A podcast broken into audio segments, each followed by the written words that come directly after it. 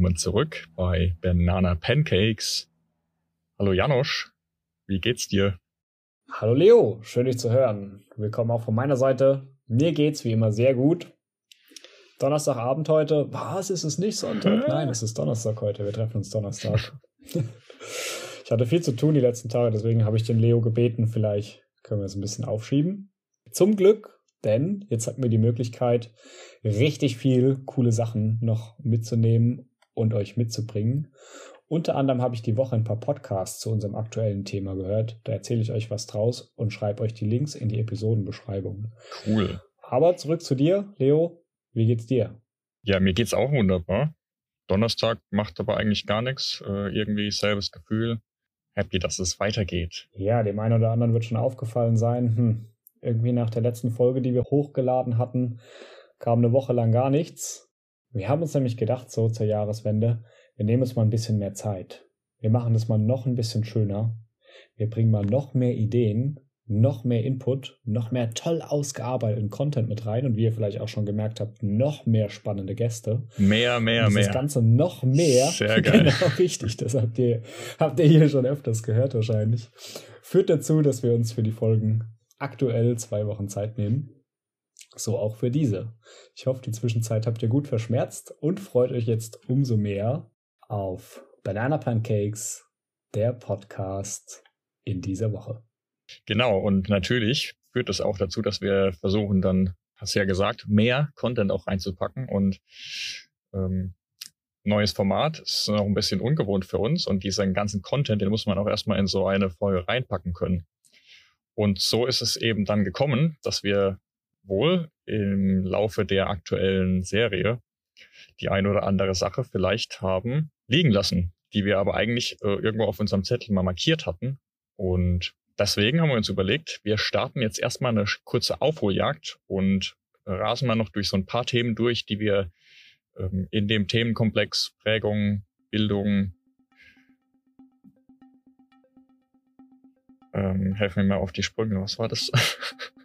Schule. Schule, äh, die wir in dem Themenkomplex Prägung, Bildung, Schule super wichtig finden oder äh, relevant finden. Ähm, und ja, da einfach vielleicht nochmal kurz für euch zusammengefasst ein paar Fakten geballt in die Ohren.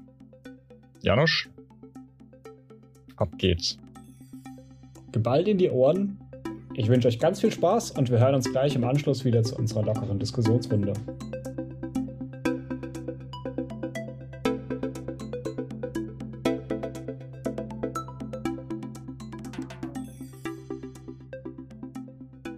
Hi, ich bin Janosch und das ist Banana Pancakes, die Aufholjagd. Wir haben euch noch mal ein bisschen was zusätzlich recherchiert, was wir euch gern mitgeben möchten. Letzte Woche ist gefallen, dass Bildung in großen Teilen in Deutschland föderal organisiert ist. Was heißt das genau und wer sind außerdem noch Akteure im Bildungswesen? Hört ihr im Folgenden. Von Seiten der Regierung teilen sich hier die Kompetenzen zwischen Bund und Ländern insofern auf, dass der Bund sich insbesondere um Hochschul- und Berufsbildung kümmert, sprich, welche Ausbildungsberufe werden mit aufgenommen, deren Rahmenpläne etc. Die Länder haben die sogenannte Kulturhoheit. Kulturhoheit heißt in dem Zusammenhang, da fällt das Schulwesen drunter, wie lange geht welche Schule die Aufsicht über die Schulen, die Finanzierung, das Schulgesetz, hatten wir angesprochen, ist länderspezifisch, Anerkennung von Schulbüchern. So ist das zwischen Bund und Ländern aufgeteilt.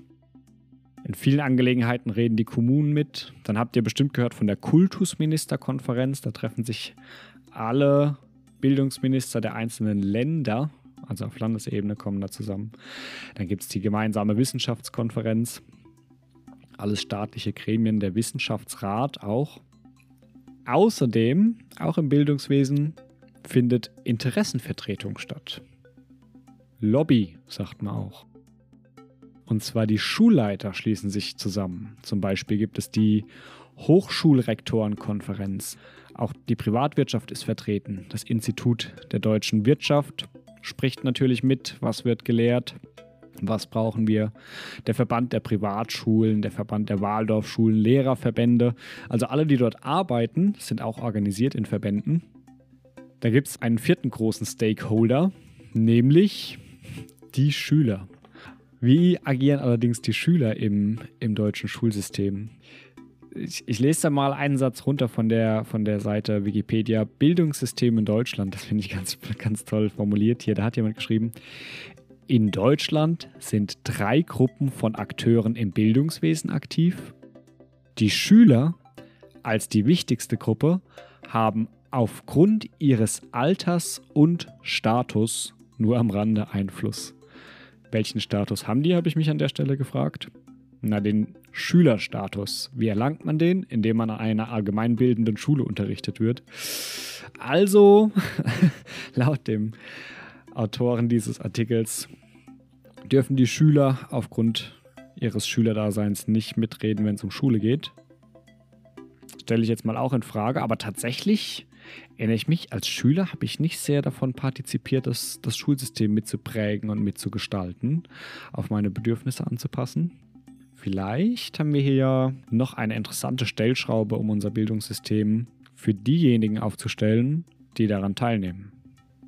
Viel Spaß mit diesem Zusatzpackage an Klugscheißerwissen für den nächsten Kneipenabend und jetzt noch ganz viel Spaß mit Banana Pancakes, der Podcast.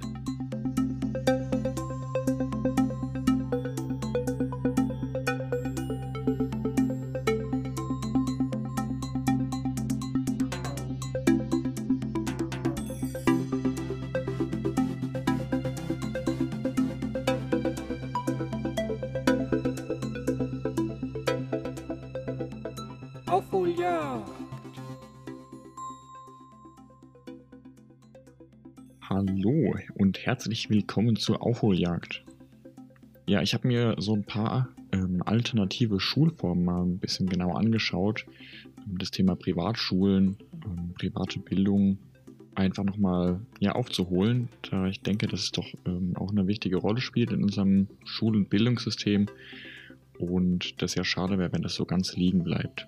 Grundsätzlich ist es ja so, dass an den meisten staatlichen Schulen sehr viel Frontalunterricht stattfindet und die sogenannten Reformpädagogen, ähm, ja, wie Maria Montessori oder auch Rudolf Steiner sind so die sehr bekannten, äh, von denen vielleicht jeder schon mal was gehört hat, stellen sich den Schulunterricht halt individueller und erlebnisorientierter vor. Und ja, das spielt vielleicht auch diese, ähm, dieses Konzept der, des prozessorientierten Lernens mit ein, das wir schon ein paar Mal angesprochen hatten.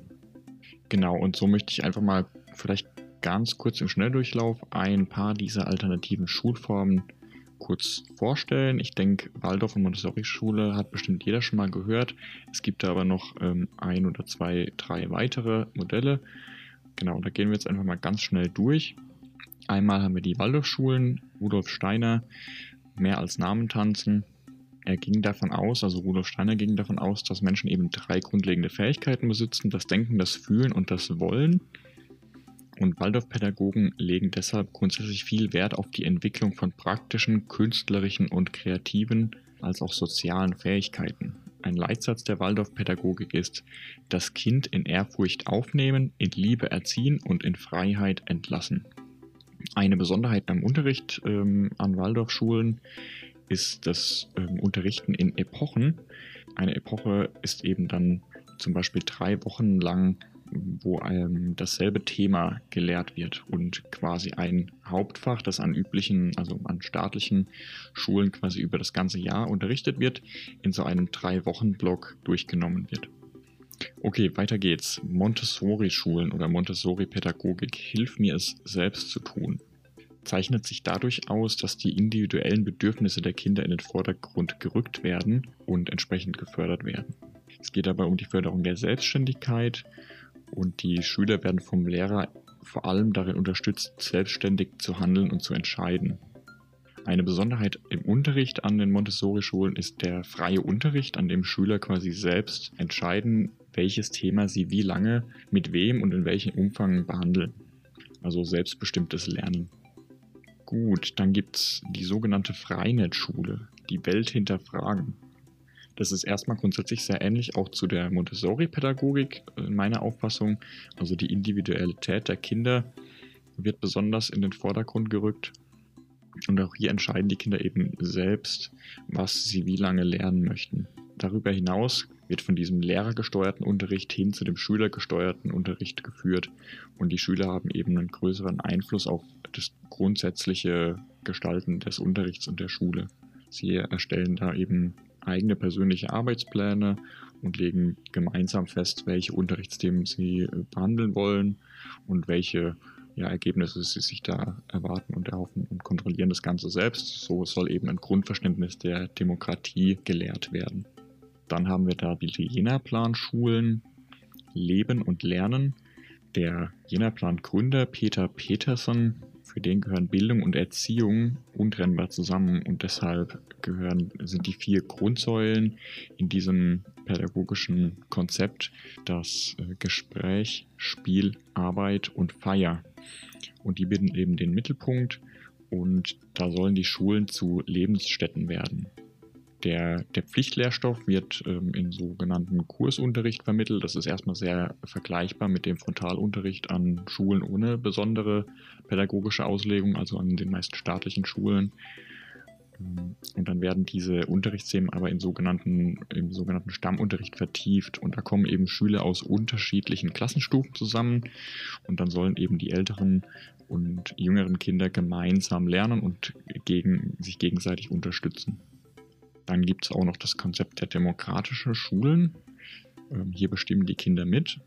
Das ist ein, in, mein, in meiner Wahrnehmung oder in meinen Augen das klingt das nach einem sehr chaotischen Schulsystem. Also da ist sehr viel äh, frei und auch die Ankommens- und Schlusszeiten sind sehr flexibel und die Schüler gestalten eben ihren Tagesablauf nach ihren Interessen selbst und haben halt oft die Wahl zwischen Projekten, Kursen und Aktivitäten und auch außerschulischen Lernorten, die sie sich dann eben frei einteilen können.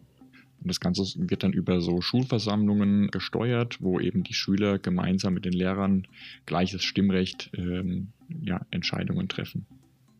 Ja, dann gibt es natürlich noch viele, viele weitere äh, solche alternativer Schulformen. Also Dalton-Plan-Schule habe ich was gelesen oder auch Club of Rome-Schulen. Grundsätzlich ähm, sehr ähnlich bei diesen alternativen Schulformen ist oft, also das zum Beispiel das Thema Noten oft, ähm, also nicht vernachlässigt wird, aber eben nicht so eine große Rolle spielt und oft eine qualitative äh, Leistungseinschätzung zumindest in den ersten ähm, Jahrgangsstufen eine größere Rolle spielt. Ja, und dass diese individuelle Förderung der, der einzelnen Kinder und Schüler ja, stark in den Vordergrund gesetzt wird.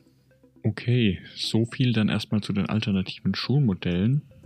Ich habe mir dann noch einen Artikel durchgelesen im Tagesspiegel und da wurde der Kai Marz unter anderem befragt.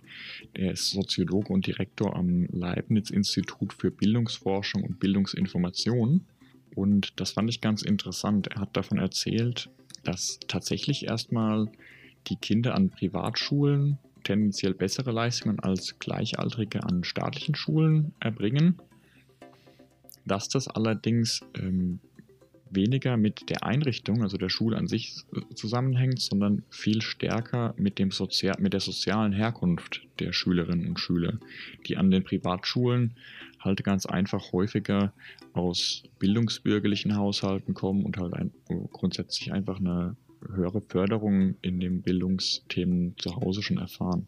Und er berichtet halt, dass diese empirisch diese Ergebnisse quasi ziemlich ernüchternd sind und man da gar keinen ähm, Unterschied wirklich merkt, wenn man diesen Effekt der sozialen Herkunft eben rausrechnet.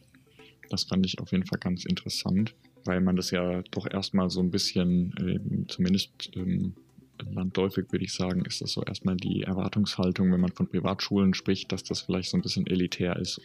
Außerdem wird in diesem Artikel eben äh, betont, dass auch die staatlichen Schulen ja durchaus bestimmte Schwerpunkte teilweise verfolgen und eben die Inklusion, die Naturpädagogik, aber auch Sport und die MINT-Fächer, also Mathematik, Informatik, Naturwissenschaft und Technik, eben an diesen staatlichen Schulen auch oft sehr stark gefördert wird. Und das ist ja auch eine, eine tolle Sache, die durchaus für den einen oder anderen Schüler, Schülerin interessant sein kann.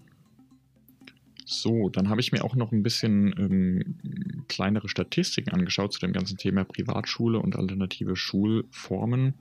Und da fand ich ganz interessant, wie stark das Thema grundsätzlich gewachsen ist. Da sieht man zum Beispiel, die Anzahl der Grundschulkinder hat sich in den letzten 20, 25 Jahren ähm, fast vervierfacht. Also von 27.000 Schülern 1992 waren es jetzt 2018 schon über 100.000 Schüler und Schülerinnen. Wobei es hier auch noch interessant ist hervorzuheben, dass eben die Gesamtanzahl an Grundschulkindern in dieser Zeit zurückgegangen ist. Das heißt, der Anteil an Grundschulkindern, die auf Privatschulen gehen, ist sehr, sehr stark gestiegen.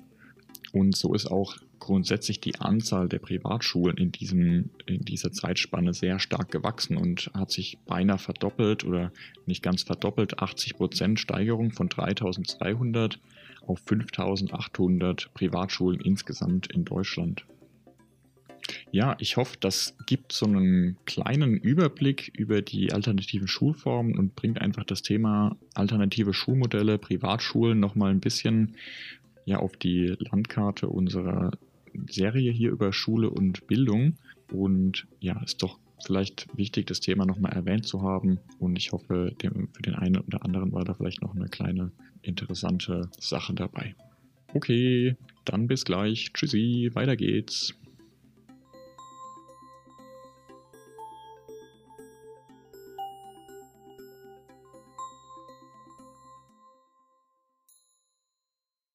Wow, das war ja eine Menge an Informationen in so schnell kurz zusammengefasst. Wahnsinn. Nicht schlecht. Zum Glück ist es ein Podcast-Format. Ihr könnt an der Stelle gerne nochmal zurückspulen und euch das Ganze nochmal reinziehen zum Mitschreiben. Schneller machen kann man bei Spotify, kann man da auch langsamer machen? Man kann auch was? langsamer machen, ja. Also wenn es euch zu schnell war, dann geht ihr einfach zurück, schaltet mal auf halbe Geschwindigkeit und dann könnt ihr vielleicht auch besser verstehen, was wir euch da vortragen. Sehr, sehr gut. Okay, aber willkommen zurück. Cool. Würde ich sagen. Janosch, Erwachsenenbildung, Lifelong Learning, höhere Bildung, Studium, das sind alles Themen, äh, über die wir uns heute unterhalten wollen. Und ich dachte, vielleicht steige ich mit dir in die Folge ein, indem ich dir mal eine Frage stelle, die ich eigentlich aus einem anderen Podcast tatsächlich kenne. Und zwar Matze Hielscher fragt es immer seine Gäste zum Abschluss äh, der Folge. Mhm. Und ich dachte, ich nutze es heute mal hier zum Einstieg. Und zwar wollte ich dich fragen, was lernst du gerade, was du noch nicht so gut kannst? Was lerne ich denn gerade, was ich noch nicht so gut kann? Das sind zahlreiche Sachen. Das begleitet mich sehr, dieser, dieser Begriff Lifelong Learning, das Lernen im Allgemeinen. Ich glaube, das hat sich in unserer Generation irgendwann in letzter Zeit sehr gewandelt, ist so mein Eindruck, dass wir das immer mehr verstehen. Die Dinge sind so disruptiv, wir sind so innovativ. Das Wissen, das wir in der Schule vermittelt bekommen haben, das nützt uns nichts mehr. Und wenn wir noch was nützen wollen, dann müssen wir was Neues lernen. Ein großer Brocken. Ich, ich, ich, hab, ich glaube, ich habe das ganz am Anfang von unserem Podcast schon mal gesagt. Und zwar studiere ich Wirtschaftswissenschaften aktuell und ich habe aber kein Abi gemacht. Und das setzt mich vor die große Herausforderung, dass ich sehr, sehr viel Mathe lerne. Ähm, Kurvendiskussion, Wahrscheinlichkeitstheorie, Statistik im Allgemeinen, das sind Sachen, oh, die habe ich nie gemacht und das wird jetzt so ein bisschen vorausgesetzt und das ist für mich so ein bisschen ein Lernstruggle. So, ich, ich ich habe das Ziel, mir macht das auch total viel Spaß, aber es ist mega viel Zeug und ich muss es bis zu einem bestimmten Zeitpunkt können, muss es gelernt haben. Mhm. Das ist ein sehr großer Lernprozess bei mir gerade. Okay, cool. Ja. Ja, ich glaube, das ist ein typisches Thema für, für dieses, ähm, wir hatten den Begriff schon mal, das Bulimie-Lernen. Ja. Also, ja, da kann ich dir nur sehr viel ähm, Erfolg wünschen. Ähm, ich glaube, da ja, werden sich wahrscheinlich viele wiedererkennen. Das ist kein, ja, oder, naja, okay, äh, ich belasse es mal dabei, ich will jetzt hier. ja, höhere Bildung, Erwachsenenbildung. Haben wir beide ein paar Erfahrungen mit. Das weiß ich zufälligerweise. Aber vielleicht, um das mal abzugrenzen, wir haben so in der letzten Folge sind wir gegangen bis ins Gymnasium, haben uns auch über die Oberstufe ein bisschen unterhalten. Ist da der Punkt, wo die Erwachsenenbildung anfängt für dich? Nach dem Abi, nach dem Realschulabschluss oder Mittelschul- oder Gesamtschul- oder Hauptschulabschluss? Ja, gute Frage. Da habe ich mir ehrlich gesagt noch nie so richtig Gedanken drüber gemacht, wann die Erwachsenenbildung anfängt. Aber ich glaube, so äh, intuitiv würde ich das bejahen. Also ne, nachdem quasi die, die Schulpflicht getan ist, also im, im weitesten Sinne, sag ich mal, die, die Mittelstufe eben. Ah, die Schulpflicht, stimmt, ja. Das spielt eine ja. Rolle. Genau, also auch wenn jetzt ein Abitur oder ich glaube auch die Realschule, da ist man ja quasi schon über der Schulpflicht drüber. Ähm, aber ich würde trotzdem sagen, die Erwachsenenbildung eben dann da anfängt wahrscheinlich, wo man irgendwie erstmal eine Pause hatte, vielleicht einfach von der, von der schulischen Bildung. Und ja, man könnte natürlich sich fragen, okay, was ist denn eigentlich, ähm, ab wann ist man denn erwachsen? Der eine früher, der andere Und später. Fängt dann da die, die Erwachsenenbildung an, genau. Stimmt. Ja, das ist für viele junge Leute, die nach dem, nach dem Abitur oder der Ausbildung oder der Weiterbildung an die Universität kommen, so ein, ein krasser Umbruch. Der große Unterschied ist, man ist auf einmal selbst in der Verantwortung, sich das Wissen anzueignen. Und man kann zur Vorlesung gehen, aber man muss nicht. Und man kann diese Übung mitmachen, aber man muss nicht. Man kann auch das ganze Semester zu Hause verbringen und je nachdem, was für einen Anschluss man an das Thema hat, mehr oder weniger lernen. Und unabhängig davon, wie viel oder wenig man lernt, auch eine gute oder schlechte Klausur schreiben. Gibt es viel, was anders ist, so nach dem Gymnasium oder der Realschule. In der Realschule, ich erinnere mich, wenn da eine Klassenarbeit geschrieben wurde, dann konnte ich mir eigentlich eins zu eins sicher sein, dass worüber, also die Aufgaben, die da gestellt werden, über die wurde gesprochen im Unterricht. Das ist ja anschließend an der Uni nicht mehr unbedingt so. Und genauso in der Berufsweiterbildung. Da ist es ja eher, da wird doziert, da wird vorgetragen, man kriegt auch Lernmaterial zur Verfügung gestellt. Aber die Klausuren, die Tests und die Prüfungen, die sind darauf ausgelegt, immer wieder neues und anderes Wissen abzufragen, welches auf das die Lehrkraft oder der Dozent, die Dozentin gar nicht eingehen kann, weil der oder diejenige gar nicht weiß, was dran kommen wird in der Klausur. Und insofern ist da die Eigeninitiative und die Motivation auf einmal spielen eine ganz große Rolle. Wie hast denn du das damals umgesetzt? Bei dir war das so ein, auch ein gleitender Prozess an die Uni mehr oder weniger? Habe ich das in Erinnerung?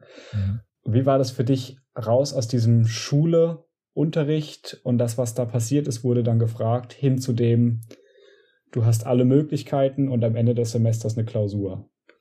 Hm, ja.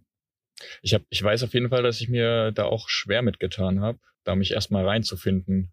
Diese, ja, man ist ja plötzlich sehr äh, selbstverantwortlich dann ähm, unterwegs und muss halt eben schauen, dass man sich äh, eigenständig auch auf die Klausur dann vorbereitet und eben dann auch die Disziplin zu haben, die Motivation, wie du sagst, ähm, dann eben im Zweifelsfall erst drei Tage vor, vor Klausur dann ähm, sich hinzusetzen und das ähm, Zeug dann auch durchzupauken. Ja, ich habe tatsächlich vor meiner, vor meinem ersten Studium, vor dem Bachelorstudium damals quasi ein halbes Jahr lang oder ein Jahr lang ungefähr, glaube ich sogar, ein Praktikum gemacht. Und ich glaube, das hat mir da äh, in der Hinsicht bisschen so die die Augen geöffnet, weil ich da eben was oder viel gelernt habe, also viel gelernt habe, praktisches, das mich aber total interessiert hab, hat. Also ich habe da mega Spaß daran gehabt, diese, diese Themen zu lernen. Und dann erst so gemerkt, okay, hm, ich hatte ein bisschen eine andere Einstellung dazu entwickelt, zu diesem Lernprozess. Wir hatten das ja schon in den anderen Folgen auch so ein bisschen, äh, dass es in der Schulzeit bei mir auch äh, durchaus problematisch war, mich irgendwie motivieren zu können, das Zeug zu lernen oder mich halt nicht so richtig dafür begeistern konnte. Und das hat sich dann eben später geändert. Und in dem Studium habe ich halt mich mit Themen beschäftigt, die mich durchaus begeistert haben. Und damit, dadurch ist es mir auch viel, viel leichter gefallen, ähm, ja, mich mit, damit auseinanderzusetzen und die Dinge auch beizubehalten. Das ist auf jeden Fall für mich so ein ganz ähm, entscheidender Unterschied, der, den ich so für mich herausstellen konnte. Bei dem Unterschied ist von der Schulbildung oder bei dem Übergang von der Schulbildung eben in die ja in die höhere Bildung oder in die Erwachsenenbildung auch grundsätzlich, weil man, wie du sagst, halt eben, man muss nicht mehr, man will, man kann, man darf. Und das ist, ähm, finde ich, ja, ganz, ganz wichtiger Punkt bei der, bei der Bildung. Für mich zumindest. um das jetzt mal in so eine auditive Timeline zu bringen, Schule, lernen müssen, hinterher Praxiserfahrung, also prozessorientiertes Lernen, daran interessiert zu sein, das zu lernen, was man wirklich will, und danach universitäres Studium, wo genau diese Qualifikation gefordert wird. Ich kann an der Stelle schon mal sagen, mir ging es sehr, sehr ähnlich. Ich hatte eine noch viel, viel längere Praxispause, wo ich gar keine Bildung genossen habe. Sag ich mal von irgendeinem öffentlichen oder privaten Bildungsanbieter. Und das hat auch tatsächlich in mir wieder den, den Reiz geweckt, lernen zu wollen, mich entwickeln zu wollen. Und jetzt frage ich mich an der Stelle, warum passiert dieser Prozess erst nach der Schule? Also das ist vielleicht eine fiese Frage. Ich glaube, das mhm. wirst du mir jetzt natürlich nicht so unbedingt ausführlich beantworten können. Aber ich möchte das ganz, ganz allgemein gefragt. eher zur Frage stellen. Ja, genau. Warum wird dieses Interesse an einem Lernprozess nicht schon in der Schulzeit gefördert und wachgekitzelt in den Menschen, sondern der Mensch wird sein Leben lang, sein Leben lang, seine, die ersten 16 bis 19 Jahre seines Lebens dazu gezwungen, mehr oder weniger, möglichst gewaltfrei heutzutage, ähm, in dieses Format Schule zu passen und hat erst, wenn er das geschafft hat, hat er erst zum ersten Mal die Möglichkeit, okay, und jetzt darfst du mal selbst initi initiativ etwas machen. Mhm. So aus den Meinungen, die ich dazu in den letzten Wochen gehört habe, meine eigenen Gedanken, die ich mir dazu gemacht habe und im Austausch mit Leuten, mit denen ich mich darüber unterhalten habe, sind viele Leute, die ich getroffen habe, der Meinung, dass es eigentlich sinnvoll und Zeit wäre in Deutschland, dass wir diesen Prozess schon ganz früh in der Schulbildung einbetten und nicht erst nach der Schule. Ich könnte mir vorstellen, dass man dann vielleicht die Kids auch schon mit zwölf Jahren dafür begeistern kann, dass sie anfangen, sich selbst Wissen anzueignen. dann geht es nicht mehr um die Wissensvermittlung wie im Unterricht, sondern die Kinder stoßen den Prozess des Lernens auf einmal von selbst an. Mhm. Ja, das ist ja auch ein bisschen, ne, das schließen wir auch äh, schön daran an, was auch Jonathan berichtet hat. Ähm, vor zwei Wochen eben seine Erfahrungen oder das, was er auch lernt jetzt, wenn es darum geht, das, das Lehren zu lernen, diese, dieses Prozessorientierte, das jetzt immer mehr in den Vordergrund rückt und diese kognitive Aktivierung, von der er gesprochen hat, wo er irgendwie auch viel Wert darauf legt, dass er die Leute einfach begeistern kann für, das, für den Prozess des Lernens. Mhm. Ja, ist natürlich eine echt eine spannende Frage. Es, äh, ich überlege jetzt natürlich auch so ein bisschen hin und her und ähm, wir hatten ja auch viel über dieses, äh, diesen, diesen Aspekt der Persönlichkeitsentwicklung gesprochen in der, in der Schulzeit oder in der, in der Schule grundsätzlich.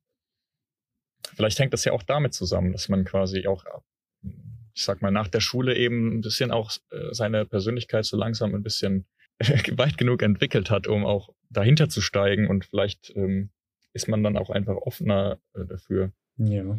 Ich könnte, also, wenn ich mich so versuche zurückzuerinnern an meine Teenagerjahre, sag ich mal, da war ich halt auch schon manchmal echt ein bisschen rebellisch und ich glaube, es war gar nicht so sehr äh, relevant, was mir da ähm, an mich herangetragen wird. Ich wollte einfach erstmal dagegen sein oder hatte eigentlich irgendwie selber erstmal bessere Ideen. Dazu habe ich gestern was, was lustig ge Lustiges gehört von Bob Blume. Vielleicht hast du den schon mal gehört, den Namen. Der ist Lehrer? Buchautor und auch Podcaster. Der war beim SWR 2 Podcast Festival im Januar. Da gibt es einen kleinen Ausschnitt von auf SWR 2 Wissen. Das füge ich euch mal ein in die Folge. Und der spricht darüber, also der ist, der ist zum Beispiel auch als Lehrer, der ist selbst Lehrer und er ist großer Fan davon, wenig Wissen zu vermitteln und viel Wissen anwenden zu lassen. Und er hat so eine kleine Story erzählt. Da ging's, da hat er irgendwie als Beispiel genommen, die Jungs in der Klasse spielen gern FIFA, also auf einer Spielekonsole Fußball mit Controllern. Und dann hat er mal das plastisch dargestellt, was das für einen Unterschied gemacht hat. Und die Jungs konnten das ganz gut, er konnte das nicht so gut. Ähm, er hat sich erklären lassen, wie die, wie die Regeln sind, also welche Knöpfe wie funktionieren, was machen die in dem Spiel. Das heißt, du drückst auf X und dann passt du zu deinem Mitspieler. Du drückst auf Kreis und dann schießt du Richtung Tor und du drückst auf Dreieck und dann machst du einen Pass in den Lauf. Und dann hat ein Mädel aus der Klasse genommen ähm, die das nicht spielt, die das nicht kannte, und hat ihr diese Regeln gesagt. Und dann hat er sie gefragt, glaubst du, du kannst jetzt den Jungen hier schlagen? Und dann sagt sie natürlich nein. Und dann fragt er sie, was glaubst du denn, was du machen müsstest, um ihn zu schlagen? Und sie, ja, müsste wahrscheinlich spielen die ganze Zeit, ne? Dann wäre ich auch so gut. Und das ist der Krux, den er meint. Er hat ihr das Wissen vermittelt darüber, welcher Knopf für was steht. Mhm. Aber sie hat es nicht angewandt. Es, es, bringt ihr nichts, wenn sie das nicht anwendet. Mhm. 99 Prozent davon gehen verloren unter, innerhalb der nächsten wenigen Jahre.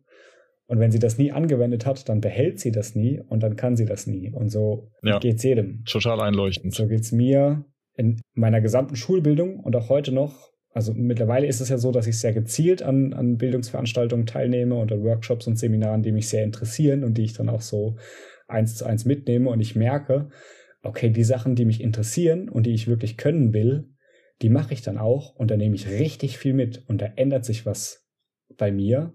Vielleicht, also einmal in meiner Methodik, in meiner Kompetenz, aber vielleicht sogar auch in meiner Persönlichkeit. Das ist jetzt von Fall zu Fall verschieden. Wenn das aber nicht der Fall ist, wenn ich da nicht wirklich ein Interesse dran habe, sondern das machen muss als Mittel zu dem Zweck, einen Schulabschluss zu kriegen, dann ist das unglaublich viel Wissensvermittlung einfach verschwendet. Ja. Schade eigentlich. Das finde ich, das finde ich ähm, einen sehr spannenden Aspekt. So, also diese, wie wichtig das Anwenden von dem Gelernten dann tatsächlich ist. Das ist ein super schönes Beispiel mit dem, mit dem FIFA-Spielen so einmal erklärt, wie es funktioniert, ähm, langt halt einfach nicht, um dann auch damit umgehen zu können, sage ich mal. Das kann man, kann man auch wunderbar übertragen, finde ich, auf. Also du hast vorhin auch viel von Kurvendiskussionen und komplexen äh, mathematischen Algorithmen und so weiter gesprochen. Und für mich ist das ein ähnliches, ähm, oder da die Schwierigkeit gerade oft ge ge gelegen bei diesen mathematischen äh, Themen in der Schule oder auch später im Studium, dass genau dieser Anwendungsaspekt da ähm, oft schwerfällt. Und ich habe zumindest für mich äh, festgestellt, dass das ähm, Programmieren oder die Informatik da äh, ganz hilfreich war, weil man dann halt eben auch solche ähm, theoretischen äh, Konstrukte und Konzepte eben anwenden kann und eben eine kleine Anwendung programmiert, die vielleicht irgendwie ja Rechenaufgaben löst oder komplizierte Algorithmen eben quasi abbildet ähm, und so eben mit diesem Thema rumzuspielen, sich damit zu beschäftigen. Und dadurch ist es mir viel, viel leichter gefallen, das, ähm, ja, das Wissen dann ähm, zu verinnerlichen und dann auch später wieder abrufen zu können.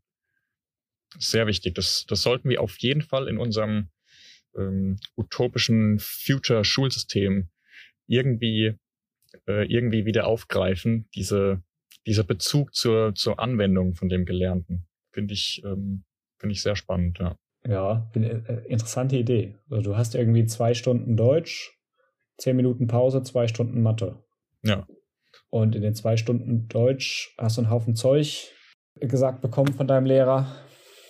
Und dann kriegst du noch eine kleine Hausaufgabe von 20 Minuten, die du vielleicht machst, vielleicht nicht. Vielleicht am Nachmittag, Abend, vielleicht am Wochenende.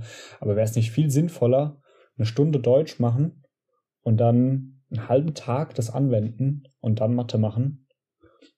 Ja. Und sonst nichts. Ja, okay, ja, kann man so pauschal nicht sagen. Das ist ja, aber klingt, klingt doch ganz spannend. Ich meine, du kannst ja auch, wie wäre es denn, wenn man zwei Stunden Deutsch machen und dann die zwei Stunden Mathe, die danach kommen, quasi erstmal auch das, was wir gerade im Deutschunterricht gelernt haben, jetzt anwenden und sagen, okay, form, lass uns mal eine Matheaufgabe äh, jetzt im Präteritum formulieren oder so,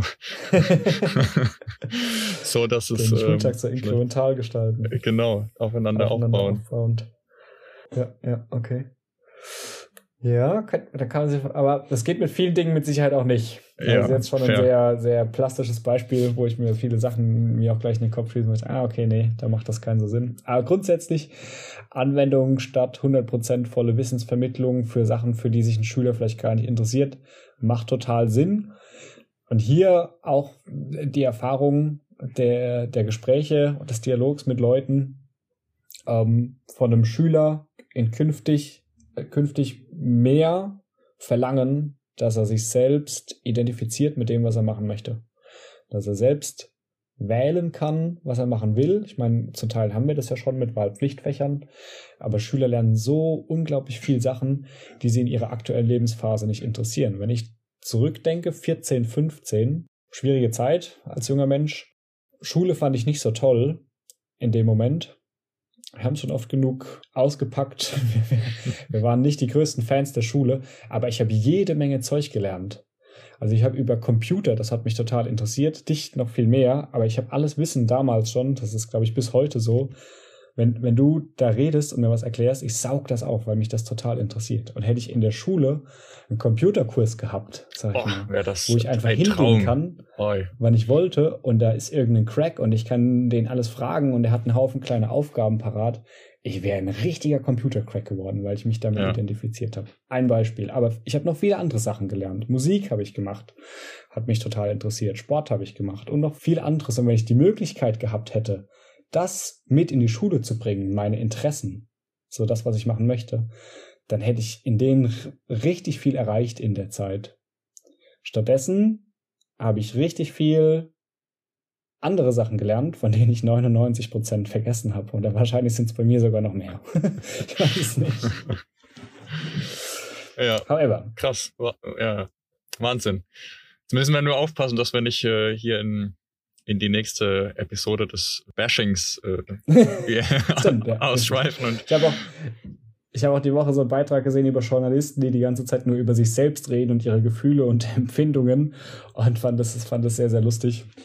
Vielleicht, ja. vielleicht passen wir ein bisschen auf, dass wir uns davon distanzieren. Wir haben euch aber auch noch eine Menge mehr mitgebracht. Also das war vielleicht eine kleine, kleine Botschaft mal von, ja. von meiner Seite, von den Erfahrungen, die ich in, der, in den letzten Wochen mit anderen Menschen zusammen gemacht habe, mit denen ich über das Thema gesprochen habe.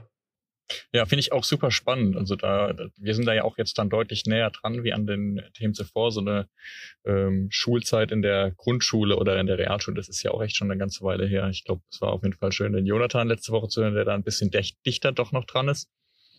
Ähm, aber ist, wir wollen ja auch über Erwachsenenbildung sprechen oder über Lifelong Learning und das, das hört ja erstmal gar nicht auf. Also auch nach dem Studium äh, lernen wir ja doch oder wir lernen ja ständig was. Und das ist ja vorhin auch schon angesprochen, dass bei dir diese, diese Pause auch größer war und du quasi eine, eine Praxisbezug hattest oder eben hm, was, was Gescheites gelernt hast. und da wollte ich dich mal auch noch fragen, du hast doch dann da auch sicherlich super viele Weiterbildungen und Fortbildungen gemacht in den unterschiedlichsten Bereichen und vielleicht könnte man da auch mal noch kurz auf eingehen, weil ich habe nämlich gelesen, dass das ein sehr großer Teil ist der Erwachsenenbildung. Wenn man jetzt so aus der auf diesen Themenkomplex schaut, dann, dann ist es eben, gibt es da wohl un unterschiedlich organisierte Lernaktivitäten und ein sehr großer Teil eben von diesen äh, Bildung, also mal noch kurz vorweg, die Erwachsenenbildung ist einfach an sich ja schon mal die größte Bildungsphase eigentlich in unserem Leben, ähm, weil Schule ist irgendwann halt vorbei und wir hören ja aber nie auf zu lernen. Der Begriff Lifelong Learning ähm, lässt es ja auch irgendwie vermuten. Genau, und Weiterbildung und Fortbildung ist eben ein sehr großer Aspekt in diesem, in diesem Bereich, wenn man das jetzt ähm, so aus dem Bildungssystem heraus, sag ich mal, betrachtet. Wie sind denn deine Erfahrungen da im, in dem Bereich. Magst du da was erzählen? Weiterbildung, Fortbildung? Insbesondere in Bezug auf ähm, Berufsweiterbildung und Berufsfortbildung, was tatsächlich dasselbe ist. Ja, sehr gern. Nee, es ist tatsächlich nicht. Entschuldigung, lass mich kurz da einhaken. Ich habe äh, nämlich genau da äh, einen interessanten äh, Witz, kleine Unterscheidung äh, festgestellt, bei meiner Recherche zumindest, ähm, dass eben die Fortbildung quasi in, in einer gegebenen Sparte eben das Wissen vertieft und die Weiterbildung eben auch darüber hinaus sozusagen den Horizont erweitert und sozusagen vielleicht in ein angrenzendes Thema ähm, einsteigt und oder sogar Neues dann. Genau, und, oder sogar neue Themen oh, anschneidet. Okay. Das fand ich ganz interessant, weil äh, habe ich bisher auch so gesehen, ne, Weiterbildung, Fortbildung ist eigentlich immer dasselbe, aber da ist ein kleiner, kleiner Unterschied. Cool, ja, okay, super. Danke dafür. Ja, okay. Fort- und Weiterbildung im Beruf. Ist erstmal aktuell in Deutschland ein super günstiges Klima, das zu machen, denn wir hören es alle seit Jahren, Fachkräftemangel. Und das ist ein Thema, das sehr, sehr politisiert wurde.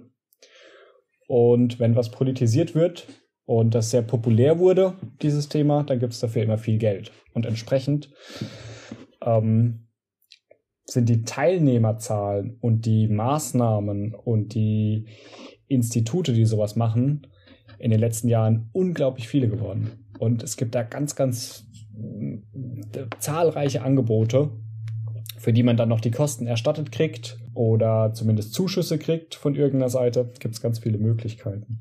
Dann vom Format her muss man natürlich festhalten, es sind Berufsfort- und Weiterbildungen, das kennst du auch aus Workshops und zahlreichen sonstigen Weiterbildungsveranstaltungen, anwendungsorientiert und nicht wissenschaftlich. Das heißt, es geht nicht darum, neues Wissen zu erschaffen, sondern eher um einen Best-Practice-Transfer. Da kann theoretisch auch akademisches Wissen dahinter stehen, aber es geht tatsächlich darum, was hat sich so in dem Bereich, in dem man sich weiterbildet, in den letzten Jahren als sinnvoll erwiesen, was hat zu Erfolgen geführt, was ähm, wurde geachtet von den Fachleuten und so umgesetzt in der Praxis und das wird dort vermittelt und geteilt. Und da gibt es die unterschiedlichsten Formate. Und ähnlich aber wie an einer Hochschule oder an einer ähm, wissenschaftlichen oder rein theoretisch interessierten Bildungseinrichtung oder einem Bildungsformat ist de, der Umstand, dass du dort eben in einer Peer Group bist. Der Begriff, der vor mhm. zwei Wochen mit dem Jonathan auch gefallen ist. Genau richtig. Das heißt, du bist da zusammen mit Leuten, die das auch machen wollen, die da auch dran interessiert sind. Und noch dazu kommt der psychologische Faktor, die haben dafür wahrscheinlich Geld gezahlt oder vielleicht ihr Arbeitgeber oder das Land für sie, weil sie dem Fachkräftemangel entgegenwirken. Aber es war auf jeden Fall eine gewisse Hürde mit dieser Zahlung verbunden. Oder auch schon mit der Anmeldung oder überhaupt den Schritt von der Couch aufzustehen und zu googeln, ja, okay, wo kann ich denn so einen Fachwirt machen? Und das sorgt schon mal dafür, dass du da in einem Raum drin bist, wo wirklich Leute sitzen, die, wie ich, wenn du über Computer redest, die Sachen aufsaugen.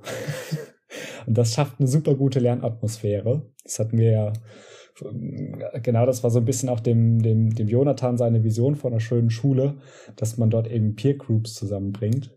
Das ist jetzt natürlich schwer, so eins zu eins umzusetzen in einer allgemeinbildenden Schule, in der alle Kinder sind, im Alter von sechs bis 16 Jahren. Mhm. Aber ich glaube, Tendenzen kann man da, könnte man da durchaus übernehmen. Und darüber hinaus möchte ich das gerne auch nochmal befürworten, sowas zu machen, sowas zu nutzen, sei es jetzt eine Fortbildung oder eine Weiterbildung oder ein Workshop-Wochenende oder ein Online-Seminar oder eine Lern-App. Wobei bei der Lern-App ist die Frage. Was ich insbesondere total inspirierend und förderlich fand, war eben auch der Austausch und der soziale Kontakt mit Leuten, die auch Erfahrung haben, die auch Interesse haben, vor allem sich darüber zu unterhalten. Mhm. Ähm, ich habe heute einige Leute in meinem Netzwerk, mit dem ich auch gerne mal abends ein Bier trinken gehe in Mainz, mit dem einen oder anderen, den ich an so einer Stelle kennengelernt habe. Also es ist auch, um sozial zu interagieren, ein super tolles Format. Genauso wie eigentlich jedes Bildungs- und Entwicklungsformat, sei es darauf ausgelegt, irgendeine Qualifikation zu erhalten oder sei es ein Yogakurs oder sonst irgendeine Vereinsmitgliedschaft, die Interessen miteinander zu vermixen. Und insofern kann ich nur, kann ich nur gutheißen. Macht das. Coole Sache. Fort- und Weiterbildung. Ja, ist echt verrückt. Also äh, Wahnsinn, was man heute alles angeboten bekommt. Also man kann ja echt zu allem Möglichen sich äh, quasi weiterbilden, fortbilden, bilden. Entwickeln. Auch, auch äh, genau, auch nicht, äh, nicht so nur im beruflichen äh, Bezug. Ich habe auch ähm, bin über die unterschiedlichsten Begriffe in Bezug mit Bildung gestolpert, also Gesundheitsbildung, Umweltbildung, Verbraucherbildung. Es gibt auch Freizeitbildung. Das ist zum Beispiel ein Begriff, den ich besonders ähm, spannend fand, hatte ich vorher noch nicht gehört. Freizeitbildung. Was ist das? Was macht man da? Ja, die beschäftigen sich äh, halt auch so ein bisschen mit dem Thema, wie, wie, wie kann man die Freizeit nutzen, um sich äh, fortzubilden und diesen Bildungsprozess oder den Lernprozess eben so gestalten, dass er auch als Freizeit wahrgenommen wird. Und das sind halt eben dann Aspekte, die ähm, ja Spaß machen und belebend sind und so weiter. Also da geht's dann, äh, sind, so wie ich das, also ich bin natürlich kein Experte, so wie ich das verstanden habe, geht's dann halt auch darum, eben so Bildungsaspekte eben mit einfließen zu lassen in, in Kulturveranstaltungen und, und solche Dinge. Also zum Beispiel mhm. ein Museumsbesuch, ähm, wo vielleicht ein besonders auch interaktive ähm, Station hat und so eine Sachen, ähm, könnte zum Beispiel auch so ein, äh, in diese Richtung gehen, wo man, wo man quasi in der Freizeit gerne hingeht und sich aber auch weiterbildet und eben gezielt ähm, für diesen Bildungseffekt dahin geht. Freizeitbildung, finde ich super. Lass da noch ganz kurz verweilen, da gebe ich ein Beispiel dafür. Das ist vielleicht nicht für jeden was, aber selbst für diejenigen, für die das nichts ist, die können das vielleicht auch übertragen auf was, was für die mehr Sinn macht. Und zwar, ich muss mal ganz kurz was, was suchen am, am Computer, was passt. Freizeit und Bildung. Ähm, ich warne euch schon mal vor, ich bin, ich bin kein, kein gelernter Musiker, aber ich habe hier eine Gitarre. Und ich klimper mal ganz gern ab und zu mal auf meiner Gitarre rum. Und dann besuche ich aktuell an der Universität eine, eine Veranstaltung, da geht es darum, PowerPoint-Folien auswendig zu lernen in der Prüfung. Also überhaupt kein Transfer, überhaupt kein Anwenden, überhaupt nichts, was Spaß machen könnte an dem Modul. Man soll einfach nur so Textblöcke auswendig lernen. Und das ist ja total schwer zu lernen. Und, und da nutze ich meine Zeit eigentlich lieber, um ein bisschen Gitarre zu spielen, als das zu lernen. Okay, aber ich, mu okay, ne, ich muss ahne, irgendwie da kommt. durchkommen. Okay. ich muss dann irgendwie da durchkommen durch dieses Modul und deswegen überlege ich mir was. Und zwar mache ich da Freizeitbildung. Ich schnapp mir meine Gitarre von der Wand, mache die Folie auf und dann spiele ich irgendwas Schönes und, und singe mir selbst die, die, die Folien dazu vor. Ich gebe euch, ich gebe euch mal kurz einen Eindruck. Die, die Gitarre ist nicht ganz gestimmt, seid nicht böse. Das, das kann dann so klingen ungefähr.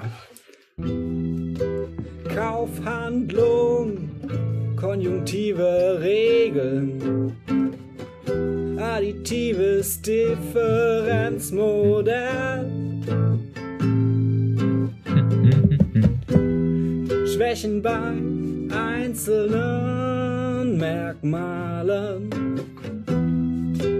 können durch Stärken bei anderen Merkmalen ausgeglichen werden und so weiter. Ihr könnt es euch vorstellen. Sehr cool. Sehr cool. Freizeitbildung. Lernt kreativ. Wunderbar schönes Beispiel. Vielen Dank.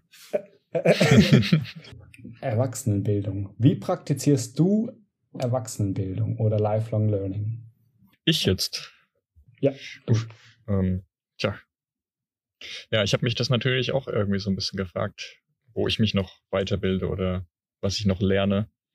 Ich habe so ein bisschen gemerkt, dass es ganz viel unbewusstes Lernen vielleicht ist oder also ich weiß gar nicht, wie ich das beschreiben äh, kann, aber ich habe so gemerkt, dass ich eigentlich ganz, ganz viele Dinge ständig lerne, ohne bewusst jetzt ähm, mich dahingehend weiterbilden zu wollen oder fortbilden zu wollen. Also, ne, ich, ich besuche jetzt keinen Kurs oder keinen Workshop, sondern ich beschäftige mich einfach zum Beispiel wegen unserem Podcast-Format hier mit dem Thema Montessori, Waldorfschule, alternative Schulsystem.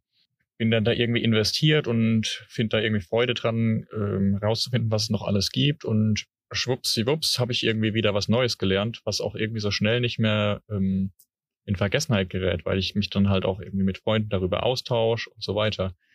Jetzt bin ich mir nicht ganz sicher, ob das Erwachsenenbildung ist, ich, ich würde es definitiv unter diesen Begriff Lifelong Learning zuordnen.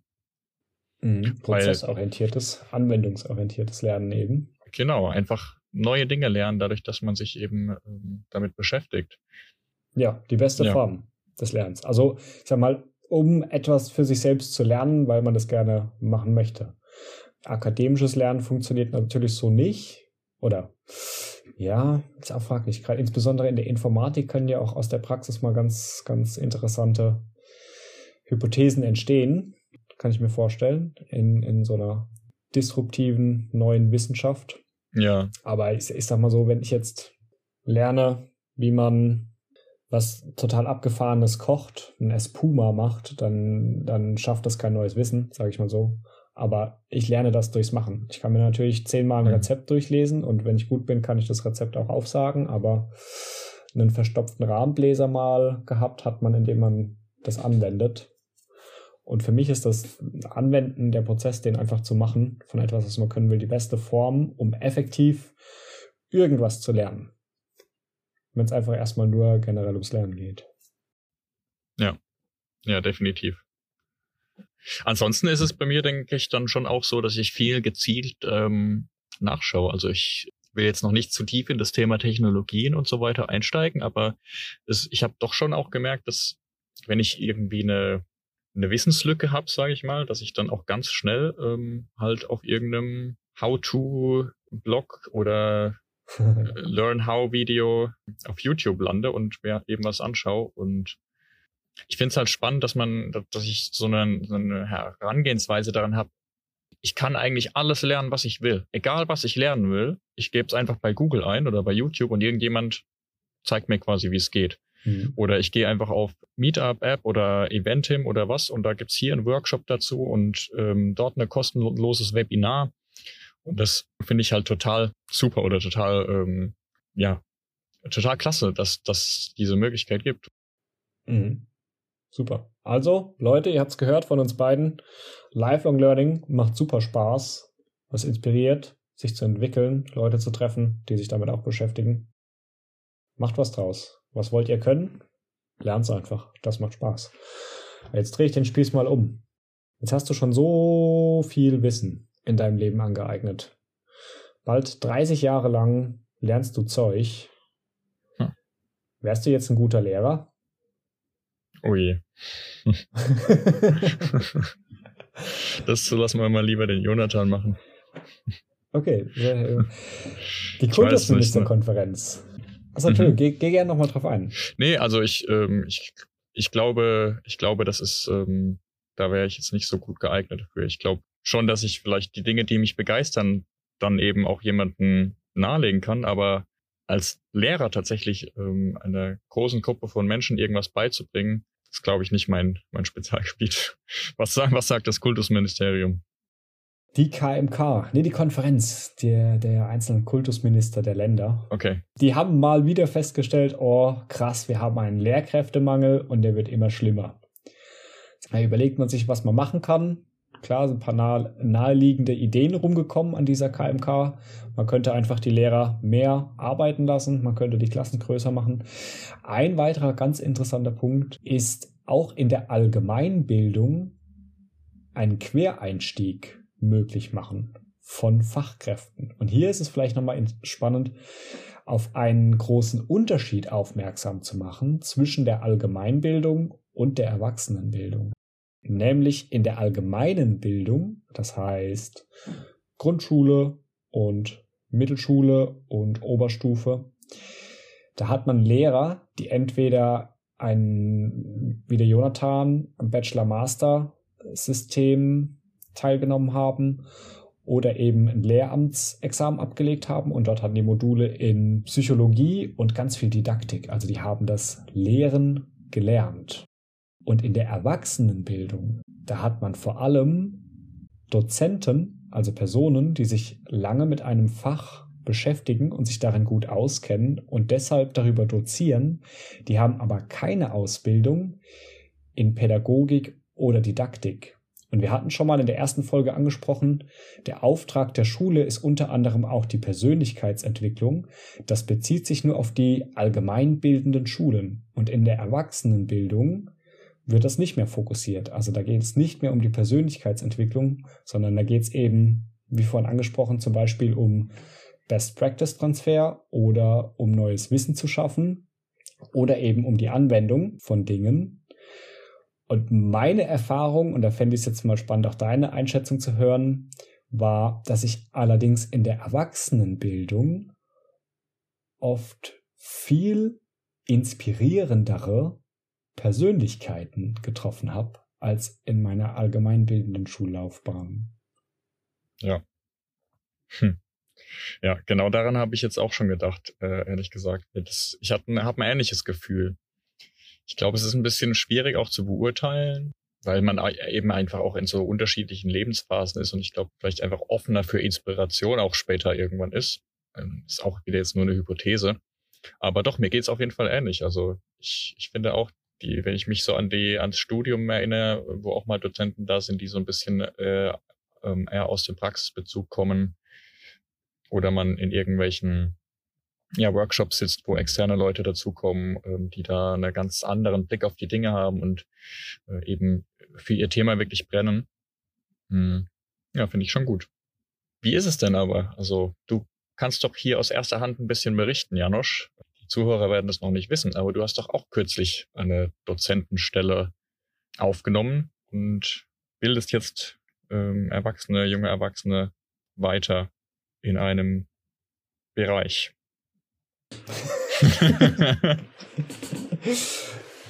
genau richtig. Ja, ich habe eine Dozentenstelle aufgenommen.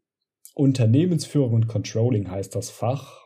Und ich bin da zusammen mit Küchenmeistern am Gastronomischen Bildungszentrum in Koblenz, an dem ich vor wenigen Jahren selbst auch einen Küchenmeister gemacht habe.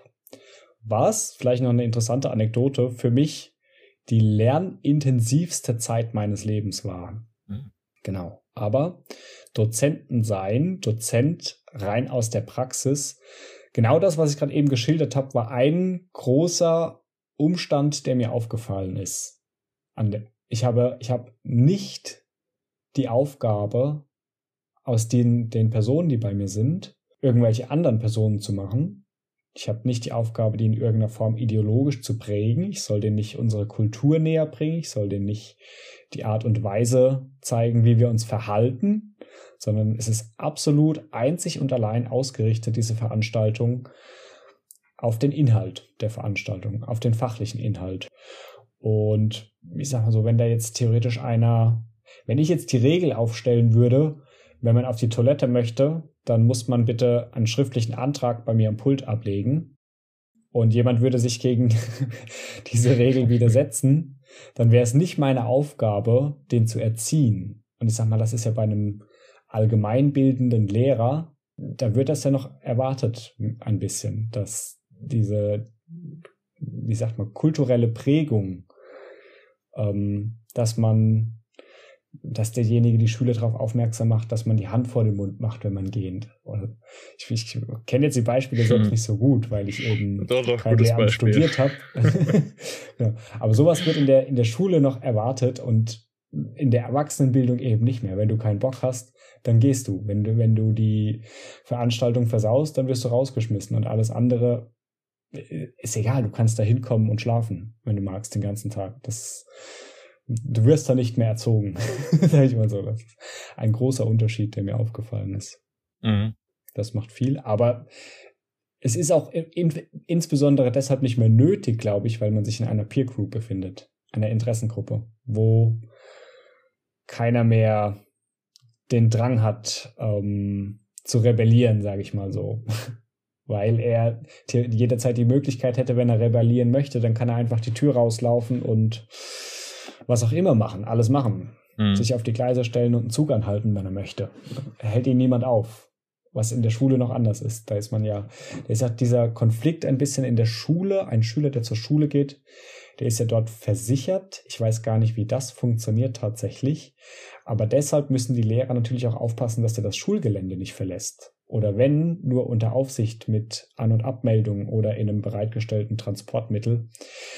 Also Sachen hast du ja nicht mehr später in der Erwachsenenbildung an der Universität auch, also an Hochschulen im Allgemeinen oder auch zu deinem Seminar, wo du dich anmeldest, dass wenn du da nicht erscheinst, wenn du da schläfst, was auch immer, ist dein Brot. Interessiert kein Mensch. Ja, sozusagen. Das ist natürlich ein entscheidender Unterschied wahrscheinlich.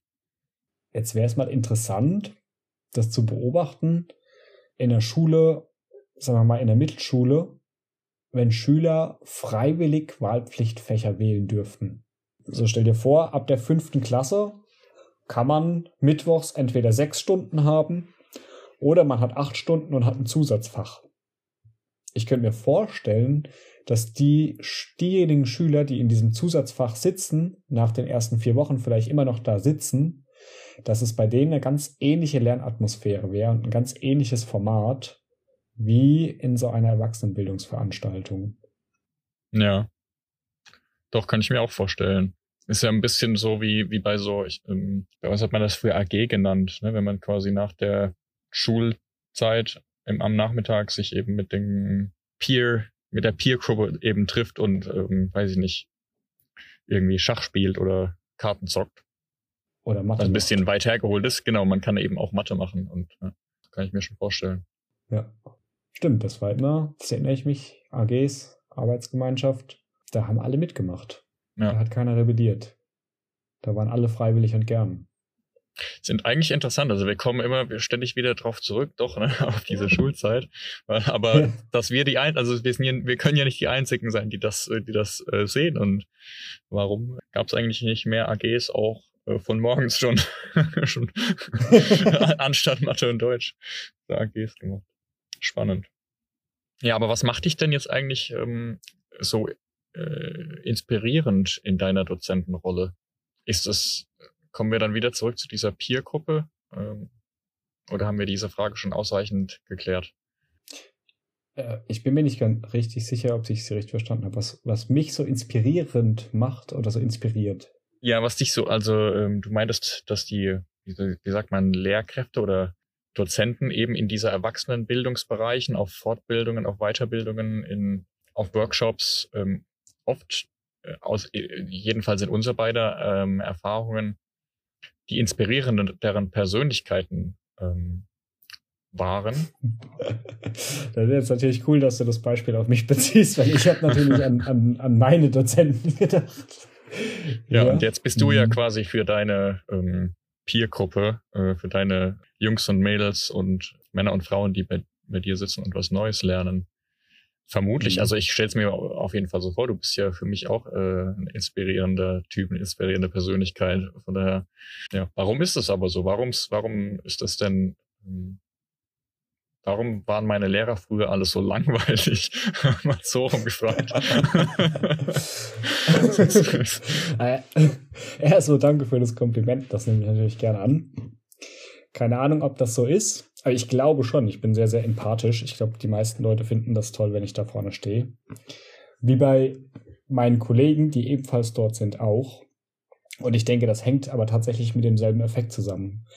Dass ich auch so ein Peer bin. Dass ich aus, de aus dem Bereich komme, den gut kenne und mich aber bewusst, gezielt genau darauf hin entwickeln konnte und genau gewusst habe, was auf mich zukommt.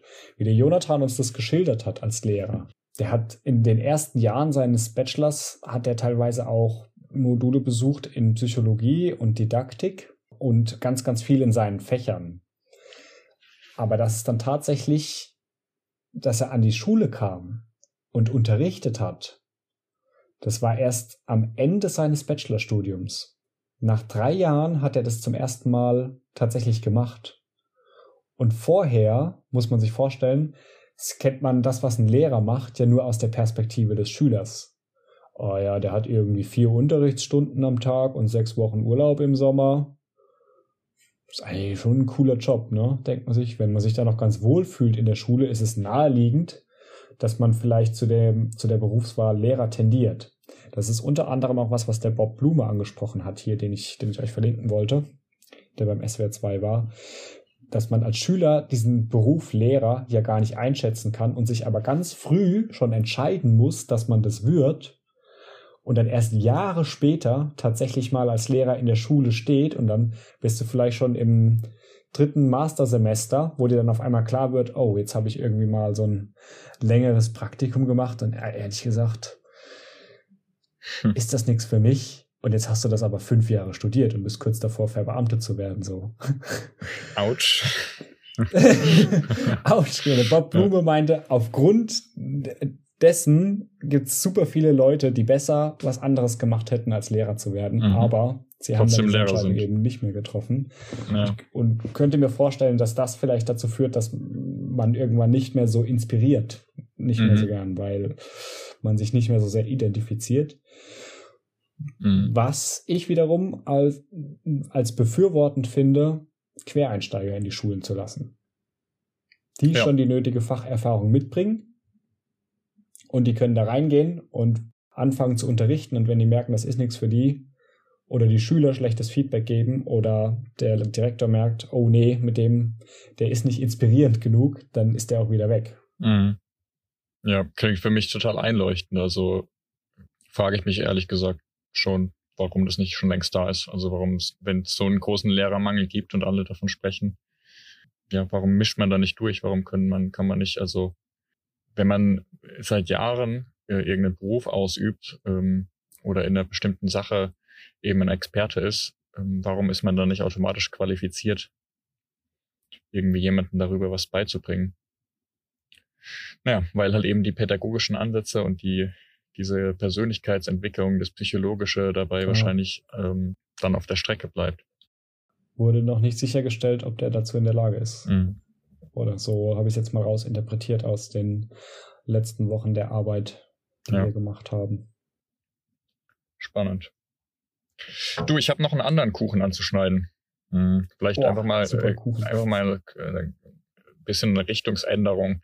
Es gibt ja noch ähm, wenn wir gerade über auch ähm, im, im Speziellen über das Lifelong Learning sprechen und einfach über die Tatsache, dass wir nie aufhören zu lernen oder uns ständig weiterbilden und dass es auch für viele einen, ähm, eine, eine richtige Inspiration ist, ja, weiß nicht, Mut zu schaffen, Mut zu schöpfen, äh, dabei zu bleiben, äh, Neues zu lernen, ist, ist glaube ich, für viele Menschen ein, ein, ein wahnsinnig wichtiger Teil vom Leben, einfach sich ständig weiterzuentwickeln, neue Dinge zu lernen. Und da ist ja auch ein ganz großer Teil davon eigentlich Lektüre. Also jetzt nicht unbedingt nur Romane und, ähm, und Fiktion, aber also auch äh, Fachbücher und so weiter. Was für, einen, was für eine Stelle nimmt das denn ein in der Erwachsenenbildung? Also liest du viel Fachbücher, Janusz? Mm, also ich lese Fachbücher, nicht sehr viel, aber tue ich. Aber ich denke, das liegt, ich, ich glaube, wir haben das ganz gut auf den Punkt gebracht, damit dass die Erwachsenenbildung ähm, das ist, was du draus machst, was derjenige, der sich weiterbildet, draus macht. Das heißt, das kann man natürlich, das Medium steht zur Verfügung, aber es gibt auch so viele andere. Und es hängt, glaube ich, vom einzelnen Teilnehmer ab oder von der einzelnen Person, was ihr liegt, was sie gerne macht, was sie anspricht, womit sie gut lernt. Ich habe schon immer gern gelesen, so in meiner Kindheit und Jugend Romane. Und heute sind es viele Fachbücher. Da kann ich nicht so viele Seiten lesen wie von einem Roman, weil ich dann schnell überflutet bin mit Wissen. Anstatt dass es immer spannender wird, wird es immer verwirrender abends, wenn ich dann schon müde bin. Ähm, Mache ich gern, aber ich muss sagen, das ist nicht das Medium, mit dem ich viel lerne. Sondern auch hier, ich lerne viel beim Anwenden und wenn ich ein Fachbuch lese, dann ist das für mich so Freizeitbildung. Ja. ja. Das ist äh, mit deiner Gitarre dann vor dem Buch quasi. lese es mir selbst vor, musikalisch und dann. Nee, weil ich eben auch gern lese, so. Ja. Abends so zum Einschlafen oder auf der Couch statt, statt Fernseh gucken. Mhm. lese ich Adam Smiths Wohlstand der Nation und lache mich kaputt. nee, das ist, das ist tatsächlich nämlich auch meine ähm, äh, Einstellung dazu oder das heißt Einstellung dazu, aber äh, Beobachtung, dass es doch mittlerweile die Fülle an Möglichkeiten, die man eben hat, um sich äh, weiterzubilden oder wo man halt neue Dinge lernt, ist gar nicht mehr nur die Bücher eben sind. Aber ich finde es halt äh, schon interessant, weil es ja vermutlich ähm, sehr, sehr lange Zeit das einzigste oder das Mittel der Wahl eben war, neue Dinge zu lernen. Mhm. So, wo wir heute halt eben auch äh, das Internet haben und du dir eben, wie ich es vorhin schon kurz angesprochen habe, ich bin ganz schnell auf Google oder auf YouTube und gucke mir ein How-To an. Also, ne, wenn, wenn und wenn es darum geht, irgendwie ein neues Rezept auszuprobieren oder irgendwelche Kleinigkeiten äh, zu korrigieren an meiner Art und Weise, wie ich, wie ich Zwiebeln schneide, sag ich mal. Für jeden, für jede, äh, für jede Sache findet man irgendwo Material, um sich weiterzubilden, um was Neues zu lernen. Was ist denn dein Lieblingsmedium? Computer geht nicht. Seit einigen Jahren höre ich doch schon auch extrem viel Podcast und ich muss sagen, ich, ah, cool. ich ähm, finde das echt toll. Also so viel so auch so Interview-Podcasts oder wo halt Leute reden und ähm, ihre Erfahrungen teilen. Und das finde ich total spannend. Also das ist für mich so ein bisschen wie vielleicht auch das, was, was ich an ähm, so biografischen Büchern gerne mag, so diese aus den Erfahrungen von anderen quasi zu lernen. Ähm, und das ist, finde ich, bei Podcasts, äh, finde ich das total spannend und halt Leute einfach erzählen zu hören, so was sie so für Erfahrungen gemacht haben und äh, was sie vielleicht für Fehler gemacht haben, aus denen man lernen kann, was sie vielleicht für Dinge herausgefunden haben. Ähm, das finde ich, äh, ja, ist, glaube ich, mittlerweile mein Lieblingsmedium so hören. Also Hörbücher genauso, aber vor allem eben Podcasts. Ja, okay, kann ich beipflichten. Finde ich auch super praktisch und konsumiere ich auch sehr gerne und sehr viel, vor allem weil sich es halt so gut ergänzen lässt zur Hausarbeit, Autofahren und was nicht alles, auch Ganz auf der genau. Couch liegen. genau. Ja. Sehr schön. Ja. Also wir haben theoretisch noch einen, ähm, noch einen weiteren Block auf unserem, auf unserer Liste hier, ne, bevor wir jetzt äh, nächste Woche schon wieder eine Aufholjagd starten müssen. Mhm. Wäre es doch vielleicht ähm, sinnvoll, sich dem noch einmal zu widmen. Themen wie autodidaktisches Lernen und auch was für eine Rolle spielt äh, vielleicht die Technologie auch gerade in Bezug auf ähm, das Selbstlernen, das Selbststudium. Und grundsätzlich, was gibt es denn für Technologien in dem Bereich der Bildung und der Schule? Ich glaube, das sind noch zwei sehr spannende Themen, die wir noch anschneiden könnten oder worüber wir noch ein bisschen reden könnten. Ich würde sagen, wir machen aber vielleicht vorher eine kurze Pause. Was hältst du davon? Das klingt super. Ich setze mir einen Tee auf, euch mit den Kopfhörern spiele ich einen süßen kleinen Jingle ein und im Anschluss hören wir uns wieder mit einer frischen Tasse Tee. Ich freue mich. Wunderbar, bis gleich.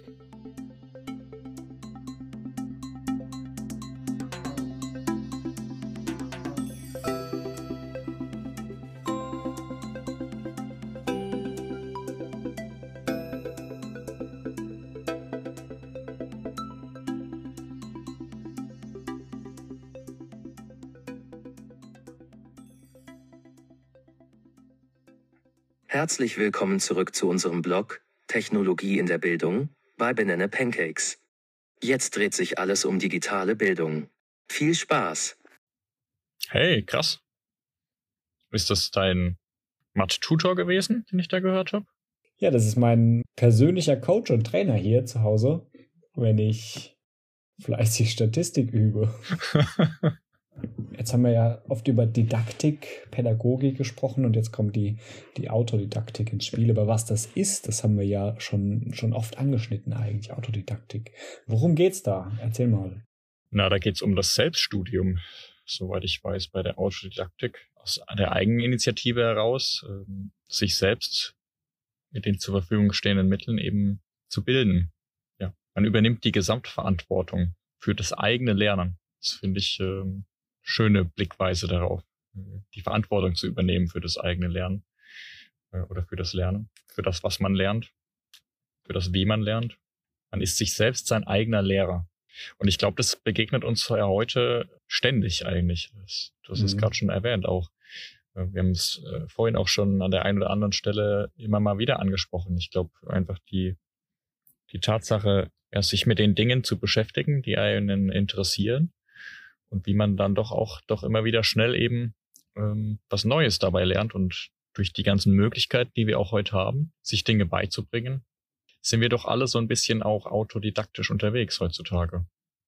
Ich wollte es gerade sagen, gerade heute, ne? Mit der, mit der ja. ganzen Technologie, die uns zur Verfügung steht, wird es ja auf einmal so attraktiv und einfach. Ja, du hast es angesprochen, How-To-Videos, Podcasts, was ist das eine Technologie?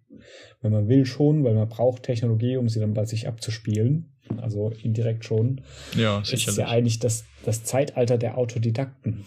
Wo es früher nur Bücher in Bibliotheken gab mit beschränktem Zugang, hat heute jeder die Möglichkeit, zu so einem, einer Art Universalgenie zu werden, wenn er dann die Motivation hat und die Disziplin, sich da selbst auszubilden. Ja, es ist echt wahnsinnig toll oder ja, also für uns natürlich super cool, dass wir diese Möglichkeit heutzutage haben. Ich habe äh, gerade in der Pause auch noch mal ein bisschen rumgegoogelt und ähm, wenn wir jetzt über Technologien auch sprechen wollen und so weiter, bin ich ähm, über eine witzige kleine Geschichte gestolpert. Ähm, oder was heißt Geschichte? Das ist eine Seite bei Wikipedia über das die erste Lernmaschine, quasi die das erste Mal, wo Technologie zum Einsatz kam beim Lernen. Und das äh, ist hier unter dem Titel Ramelis Bücherrat. Und das ist ganz witzig. Vielleicht kann man das, das kleine Bild da in der Episodenbeschreibung verlinken. Es ist quasi ein, äh, wie so ein großes Mühlrad kann man sich das vorstellen, wo halt ähm, quasi dann Bücher liegen und man kann dann eben da vorne dran sitzen und zwischen den aufgeschlagenen Büchern eben äh, schnell rotieren und erspart sich dann somit quasi das Hin- und Herlaufen von einem Buch zum anderen. Und das finde ich doch schon ganz, äh, ganz sympathisch irgendwie, wenn das äh, die Technologie eben war, die damals dann zur Verfügung stand, wie man sich das Lernen erleichtern kann. Ne? hätte, hätte man einfach so einen, so einen runden Tisch mit einer Öffnung gemacht, wo man die Bücher um sich herumlegen kann, dass man sich nur noch im Kreis drehen muss. Ja. Aber ja, so ein Rad ist auch cool. Das war mit Sicherheit auch ein Statussymbol damals. mein eigenes Bücherrad. Ja. Im 16. Jahrhundert. Okay. Ja. Schon faszinierend, ja, wenn man sich dann, ähm, ja, wenn man gegenüberstellt, was wir halt heute haben. Also das Internet ist das unendliche Bücherrad quasi. Stimmt, ja. Plus, dass es noch einen Lautsprecher hat und dir die Bücher vorliest und äh, gleichzeitig auch noch Videos abspielen kann und andere Menschen da drin Und- versteckt sind, die dir irgendwas beibringen. Interaktive Lernplattformen, äh, auf denen du dir jedes Wissen der Welt ähm, quasi autodidaktisch im Selbststudium beibringen kannst. Quizze, E-Kurse, Zertifikate, die nur über Online-Formulare abgeprüft werden. Oh ja, Die Zertifikate. Möglichkeiten sind ja unbegrenzt. Aber so ein Lernrad, also wenn ich mal so eine, wenn ich mal, wenn ich mal so eine getäfelte Bibliothek habe, wo zehn Enzyklopädien stehen, dann müsste da eigentlich auch so ein antikes Lernrad Das ist in ja die ein. Bücherrad. cool, okay, nee, schön, dass wir im 21. Jahrhundert leben. Ich glaube, es ist ein alter Konflikt ähm, für Menschen, die keine Digital Natives sind, diese Technologien mit in ihren Alltag und eben auch in ihren Berufsalltag einfließen zu lassen. Und es ist schwierig für viele Personen, das aufzunehmen. Für uns ist das, wir lesen Bildschirme, wir übersehen Ads, seit wir auf der Welt sind, aber jemand, der da erst mit 30, 40 Jahren mit angefangen hat, ist das viel, viel schwieriger. Mhm. Das äußert sich auch in der Bildungslandschaft. Meinst du, dass die noch mit dem Overhead-Projektor unterwegs sind? Ja, zum Beispiel. Hier von Statista.com, um die Quelle zu nennen. Die haben Schüler befragt zu ihren Lehrern und deren Einsatz digitaler Medien und Technologien. Okay, die Schüler, die sind natürlich auch immer ein bisschen kritisch. Ne? Die Mhm. gibt es mit Sicherheit einige, die da auch ein bisschen rebellieren und, und sich wichtig machen wollen. Aber über die Hälfte von denen haben gesagt, dass ihre Lehrer, die hätten einfach keine Lust, digitale Medien im Unterricht einzusetzen. Über drei Viertel, 76 Prozent sagten, Lehrer sollten besser für den Einsatz digitaler Medien geschult werden. Ja, die Schüler können das natürlich besser. Ja. Gab es noch, ein- noch ein paar Punkte, da dachte ich mir aber, ja, okay, aber wenn man auch die Schüler fragt, es ist ja klar, dass man zu so einem Ergebnis kommt. Aber da habe ich was, was ganz anderes Spannendes gefunden. Da wurden Lehrer befragt. Und zwar ist das der Bericht, der Report Bildung in Deutschland. Ich habe jetzt das Exemplar von 2020 herausgegeben von der Kultusministerkonferenz und das verlinke ich euch auch. Das ist richtig toll. Da findet ihr so viel Informationen über das Thema, über das wir gerade sprechen. Wenn ihr irgendwelche Zahlen, Daten, Fakten braucht, klickt da drauf. Da ist echt alles über Bildung in schönen Diagrammen dargestellt. Unter anderem auch die Nutzung digitaler Medien. Und jetzt wurden Lehrer befragt und jetzt mache ich mal ein kleines Spiel mit dir. Bitte. Es geht um Potenziale. Es wurden Lehrkräfte befragt. Und zwar um ihre Meinung, ob digitale Medien die schulischen Leistungen der Schülerinnen und Schüler verbessern. Im internationalen Mittelwert sagen 71 Prozent, fast drei von vier aller Lehrer, das tun sie. Digitale Medien verbessern die Leistung. Was schätzt du, wie hoch der Anteil der Lehrkräfte aus Deutschland war, die das gesagt haben? Wir haben international 71 Prozent und in Deutschland Na, die waren wahrscheinlich die restlichen 29 Prozent. knapp, knapp 35 Tatsächlich. Prozent nur. Oh, wow. 65, ein gutes Stück über die Hälfte der Lehrer in Deutschland. Diese, also diese Umfrage, der Bericht ist von 20, aber diese Umfrage hat in 2018 stattgefunden. Da haben zwei von drei Lehrern gesagt, nee, digitale Medien, das bringt nichts. Mhm. Krass. Also so stark auseinanderdriftet, ist das schon echt bemerkenswert. Noch eine. Ja, okay, noch eine. Digitale Medien ermöglichen Schülerinnen und Schülern effektiver mit anderen zusammenzuarbeiten. Stichwort Chat und soziale Netzwerke und Cloud-Programme und Drive, Sachen, die wir ablegen können. International sagen 78 Prozent der Lehrer, Ja. Digitale Medien zum Zusammenarbeiten sind effektiv. Und in Deutschland? Ja. wie, wie viel war das gesagt? 68 Prozent? 78 sogar? 78. Ah, okay. Ja, in Deutschland werden es jetzt wahrscheinlich auch ein paar mehr sein, nehme ich an. Das ist ja wohl offensichtlich. Oder? Ein paar mehr sind's. 55. Knapp über die Hälfte denken, ah, das könnte, könnte vielleicht klappen. Ja. dann, dann haben die, haben die Erhebenden dieser Statistik den Spieß rumgedreht und haben nicht nach den Potenzialen gefragt, sondern nach den Kompetenzen der Lehrer und haben die gefragt, Mhm. könnt ihr eigentlich ein Lernmanagementsystem benutzen? Und international sagten 59 Prozent, knapp 60 Prozent, ja, das kann ich. Und in Deutschland 34. Ein Ticken mehr als die Hälfte wie international. In, es gibt nur ein, es sind insgesamt haben die zehn Fragen gestellt und es gibt nur einen Balken, wo die deutschen Lehrkräfte anscheinend eine überdurchschnittliche Affinität zu digitalen Medien haben. Und das war die Frage, ob man nützliche Unterrichtsmaterialien im Internet finden kann. Das heißt, die Lehrer selbst machen sich ihre Arbeit mit dem Internet gerne leichter, aber sie glauben nicht, dass das für Schüler auch funktioniert. Das ist ja witzig. Das war so ein bisschen das Fazit, das ich aus diesem Diagramm gezogen habe. Und ansonsten ja. offensichtlich die Bildungslandschaft mit digitalen Medien, so wie man es hört, leider auch im öffentlichen Diskurs, nicht sehr affin. Ja, also hätte ich jetzt auch aus meiner Erfahrung nicht anders erwartet, muss ich, äh, muss ich sagen. Aber ist doch schon ähm, ja, bemerkenswert, also wie, wie stark dann doch dieser Unterschied da ist. Und vor allem auch vor dem Hintergrund, also dass das ja jetzt nicht mal eine besonders alte äh, Erhebung ist, finde ich, äh, finde ich äh, schon krass. Ich habe zum Beispiel äh, im Vergleich auch gelesen, äh, dass Estonia, Estonia also ähm, Estland, Ja. ähm, in den PISA-Studien besonders gut abschneidet Mhm. ähm, und die eben ganz, ganz ähm, aktiv auch digitale Medien und Technologie einsetzen in ihrer Schule und Bildungsefforts. Okay. Ähm, und das, also das ist ja was, was man auch dann mitbekommt oder sich zum Vorbild nehmen kann. Und ich frage mich, wieso man dann trotzdem noch nicht daran glaubt. Also das ist ja äh, dann wohl ganz offensichtlich einfach wahrscheinlich daher rührt, dass sie das auch selber nicht wirklich wissen, damit umzugehen. Und äh, dann kann man vielleicht das Potenzial auch nicht sehen, wenn man da äh, vor irgendeiner Lernplattform, Lernmanagementsystem sitzt und äh, nicht versteht, was, was hier passiert oder wie das funktioniert, dann Mhm. ist es vielleicht auch naheliegend, dass man nicht, nicht sieht, wie das helfen soll.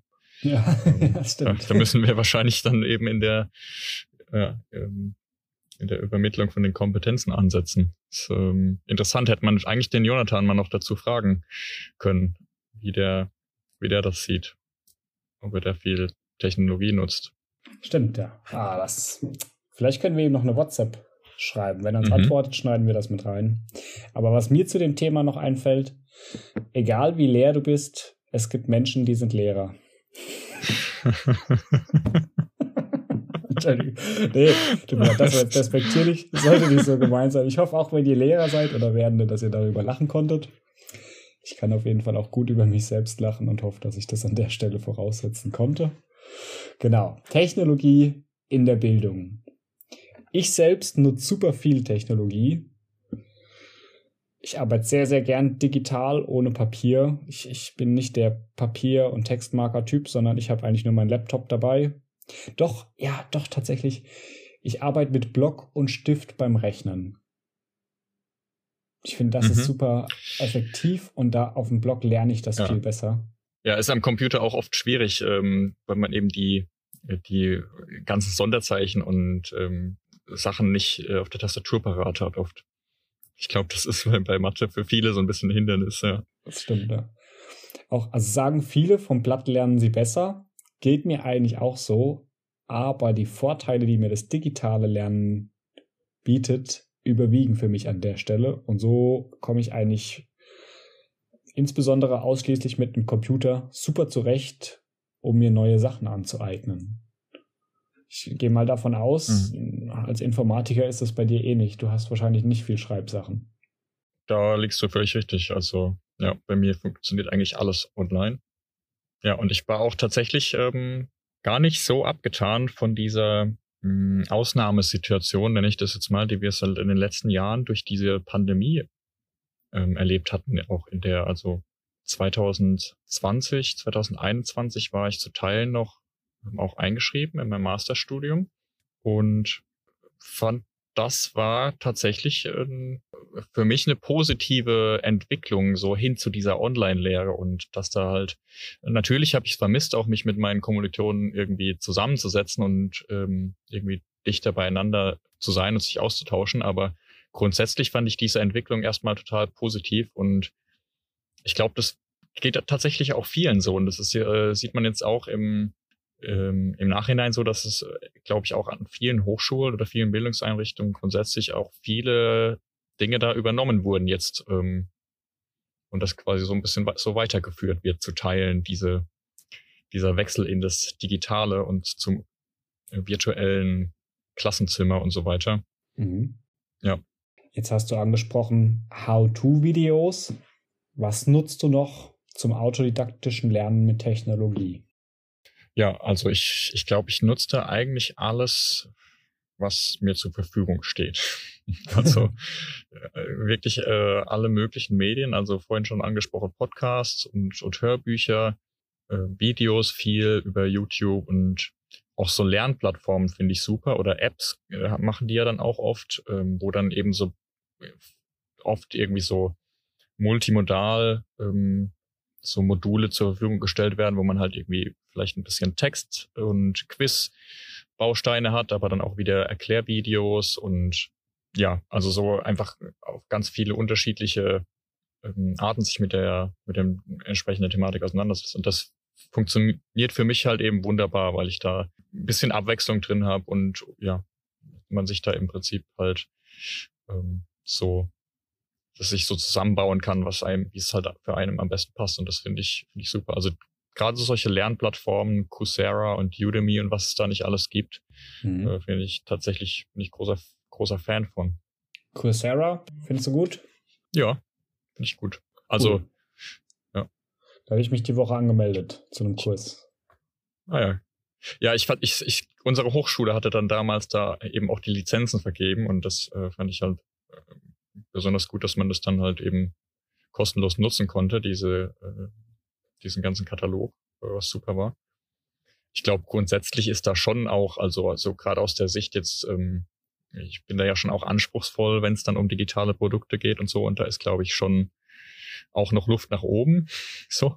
Mhm. Da, da passiert aber auch wahnsinnig viel und es gibt, äh, gibt auch echt ähm, für äh, gezieltere Gebiete dann auch immer wieder äh, einzelne Apps. Ähm, also eine Sache ist zum Beispiel, ich glaube, die App heißt Brilliant. Ähm, Finde ich total schön gemacht. Also da geht es halt viel um so naturwissenschaftliche Themen und da ähm, ja, kriegt man halt bestimmte Konzepte wirklich an, an ähm, eigens dafür ausgearbeiteten kleinen ähm, interaktiven Tools und Apps und so eben näher gebracht. Das finde ich total cool.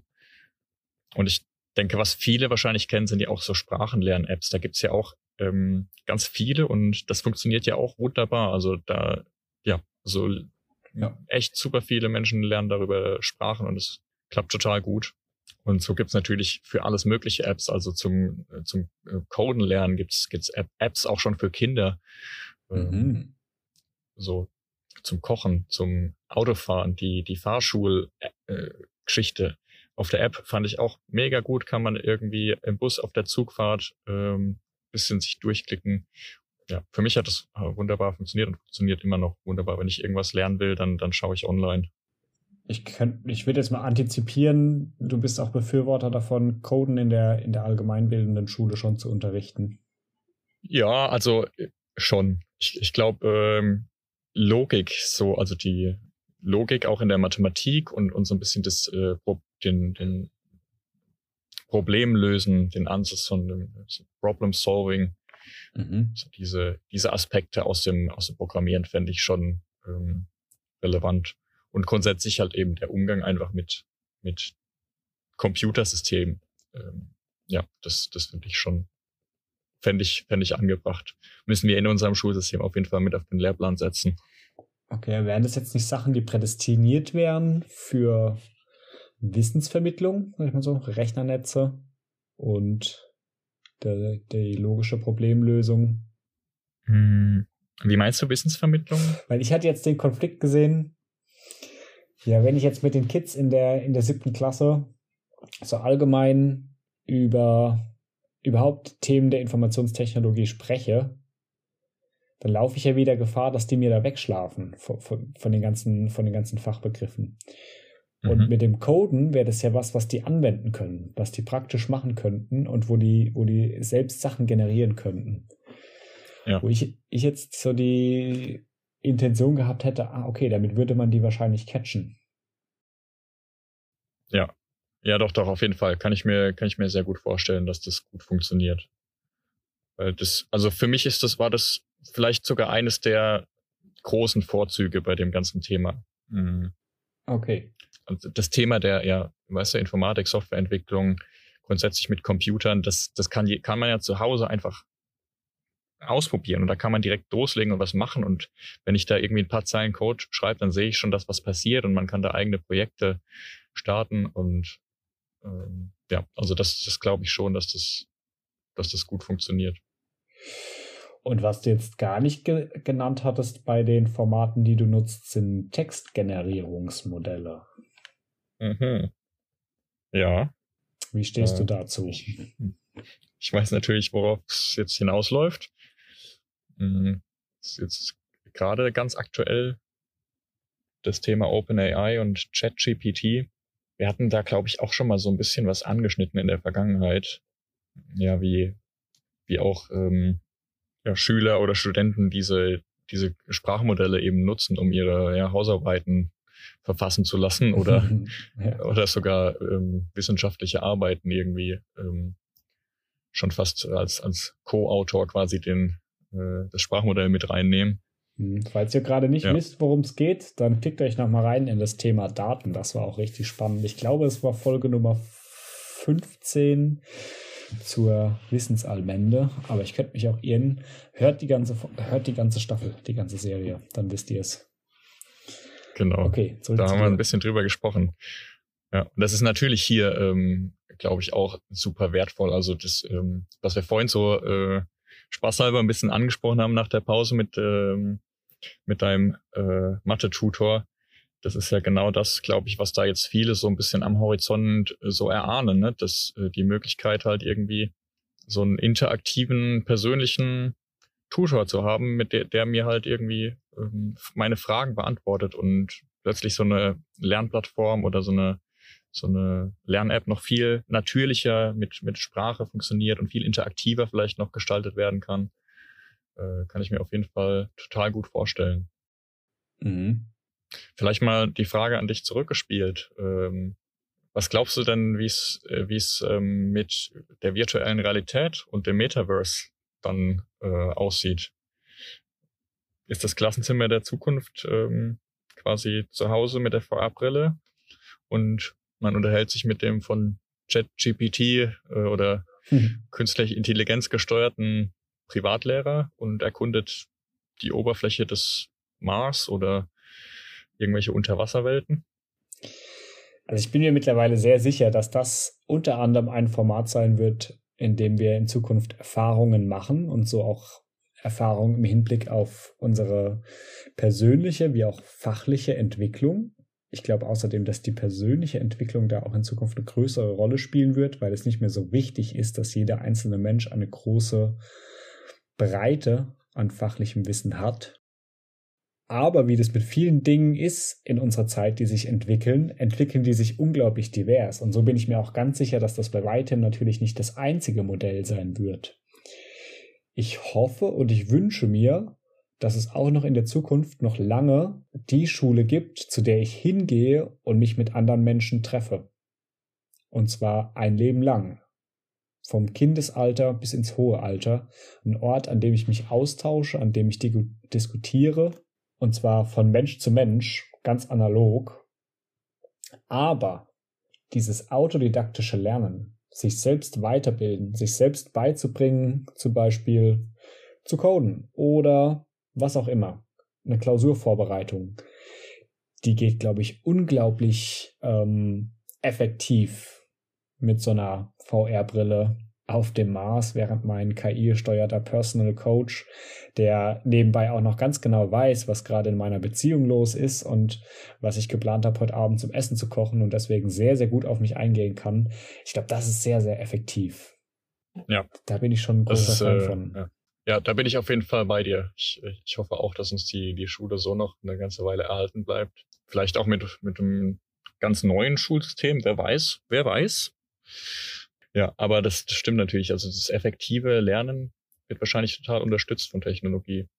Ich glaube, was auch eine große Rolle dabei spielt, ist vielleicht so der Zugang zu diesem, zu diesem Material oder zu dieser, zu dieser Art des Lernens. Also wenn wir darüber sprechen, dass man im Internet sich autodidaktisch ganz viel, ganz, ganz viele Sachen selbst beibringen kann, dann ist es natürlich auch gerade für vielleicht auch Menschen, die nicht unbedingt so einen Zugang zu so einem Bildungssystem haben, wie wir das hier in Deutschland haben, wo es quasi erstmal Bildung für alle kosten, kostenlos ist, kann ich mir vorstellen, dass wir da auch mit Technologie extrem äh, nachhelfen können und ähm, auch quasi dem Lehrermangel ähm, entgegenwirken können, wenn man halt ja mit Technologie unterstützen kann mhm. und dieses autodidaktische Lernen äh, eben noch weiter fördern kann.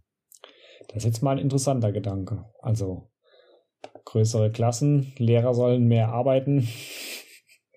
also die fand, ich gut, dass es gesagt wurde, ist eine Möglichkeit, aber halte ich jetzt nicht für super innovativ. Quereinstieg auch in der Allgemeinbildung, das war für mich was, okay, das macht in meinen Augen total Sinn und fände ich toll, wenn man da Modellprojekte an den Start bringt. Was du jetzt gesagt hast, ich habe ich, ich hab mir die Kultusministerkonferenz nicht angesehen selber, sondern auch nur medial verfolgt im Nachgang und ein bisschen hinterher recherchiert. Aber soweit ich das beurteilen kann, war das gar kein Thema. Hm. Anstatt Lehrkräfte zu suchen, mehr vom Bildungsauftrag durch Technologie erledigen zu lassen. Das wäre natürlich. Zu unterstützen, zumindest, ja. Zu unterstützen, ja. Das könnte ich mir gut vorstellen, dass man das als, als studierter Lehrer natürlich erstmal sagt, das ist total riskant. Wer überprüft denn, ob das Wissen tatsächlich vermittelt wird? Jetzt könnte man mhm. dem Konsens folgen, ja, geht es um Wissensvermittlung oder geht es um kognitive Aktivierung? Das kann vielleicht der Chatbot viel besser auf den einzelnen Schüler abgestimmt. Mhm. Andererseits finde ich einen super spannenden Ansatz. Wobei ist die Frage, Gibt es denn da schon Möglichkeiten, Anwendungen, die man jetzt einfach so zack implementieren könnte? Oder ist das was, wo, wo man jetzt noch sagen muss, ah, in fünf Jahren vielleicht haben wir die Möglichkeit, aber aktuell müssen wir erstmal noch Funkmasten bauen, damit wir überhaupt Internet haben an den Schulen. Kannst du das einschätzen? Ja, ganz genau. Hm, fällt mir schwer, ehrlich gesagt. Da bin ich einfach aus äh, von dem Thema, sag ich mal, Bildung und so weiter nicht, nicht tief genug drin.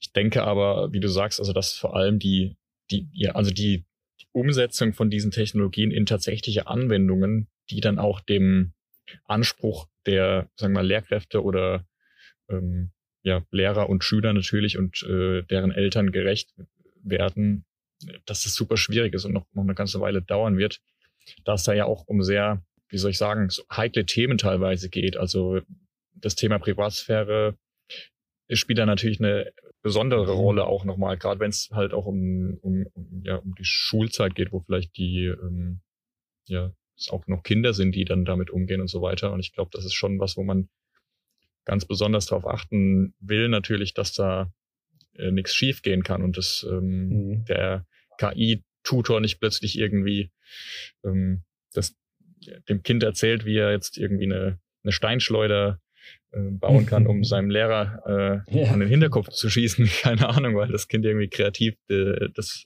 Sprachmodell austrickst oder was ja, auch wobei, immer. Das könnte man ja jetzt noch als, als Einzelfall abtun. Andererseits ist es ja auch erstmal aufwendig, und ein langer Prozess, eine KI wirklich auf so einen Case auszurichten, sprich mit den Daten, die ihr zur Verfügung stehen. Ähm, es wird ja viel, viel gemacht, um eine KI, bevor sie eingesetzt wird, auch zum Beispiel ethisch auszuschulen, auszurichten auf den, den Content, wenn es jetzt ein generatives Modell ist, den sie generiert. Ja. Was viel diskutiert wird, ist zum Beispiel, dass KIs rassistisch sein können je nachdem, mit welchen Daten man die speist und wie man das auslegt, kann die KI solche Züge von uns Menschen übernehmen. Und da müsste natürlich auch sichergestellt sein, okay, das sind Modelle, die sind wirklich weithin erprobt und da können wir, sei es jetzt Rassismus oder eine andere Form von Diskriminierung oder auch einfach nur Bias, können wir komplett ausschließen. Ich denke, das wäre schon auch einigermaßen wichtig, weil sonst haben wir in Zukunft zehn verschiedene Arten von Dreisatz. das wahrscheinlich nicht, aber ja. du, du kennst diese ja, Problematik. Ja, doch, es verdeutlicht auf jeden Fall das die Problematik eben ganz gut. Ja, denke ich auch. Also da, da hast du natürlich ja einen wichtigen Punkt an, angesprochen, weil das ist genau das. Ähm, ich glaube, da das wird wahrscheinlich eben noch diese Sache eben rauszögern, dass man da irgendwie einen, einen Weg findet, wie man das ja umsetzen kann, um, um auch produktiv zu nutzen, ohne eben Gefahr läuft, da irgendwie dann doch mal ja sich ein bisschen äh, Fehler einschleichen, sage ich mal.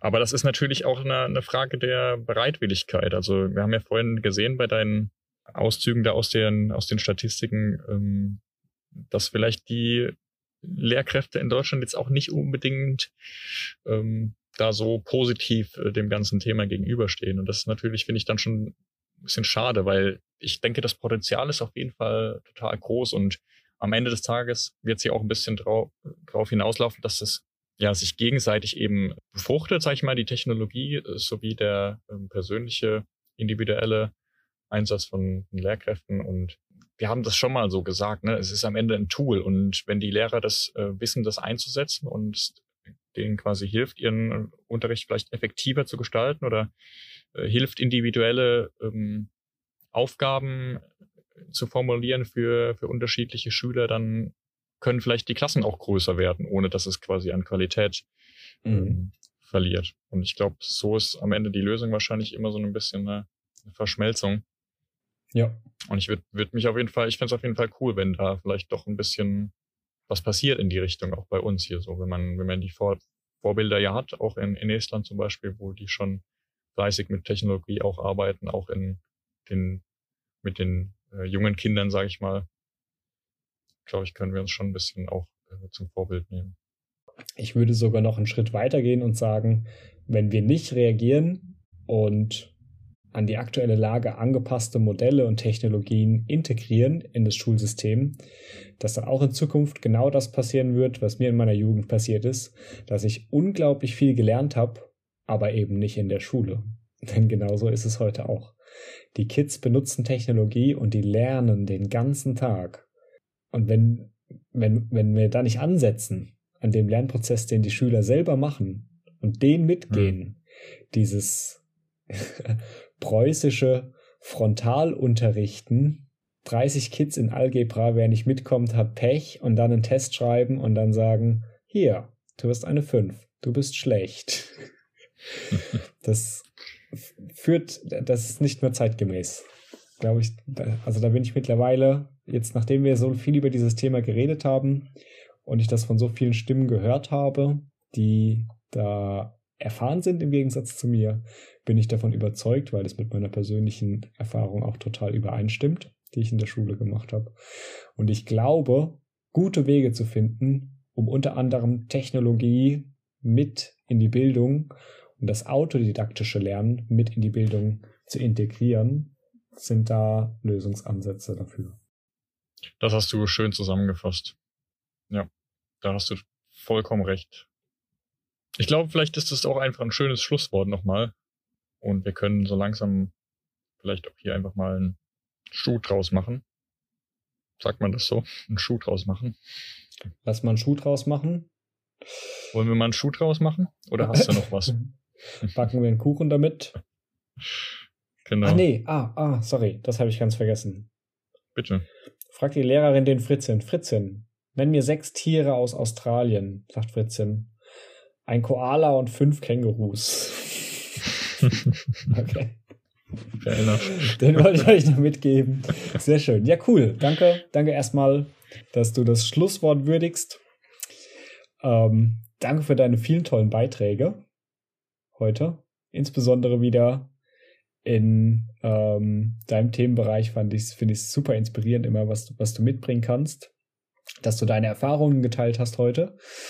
Und dass wir so eine tolle Vision aus dieser ganzen Serie oder besser gesagt, dass sich eine so eine tolle Vision im Laufe dieser Serie bei mir ausgeprägt hat im Dialog mit dir.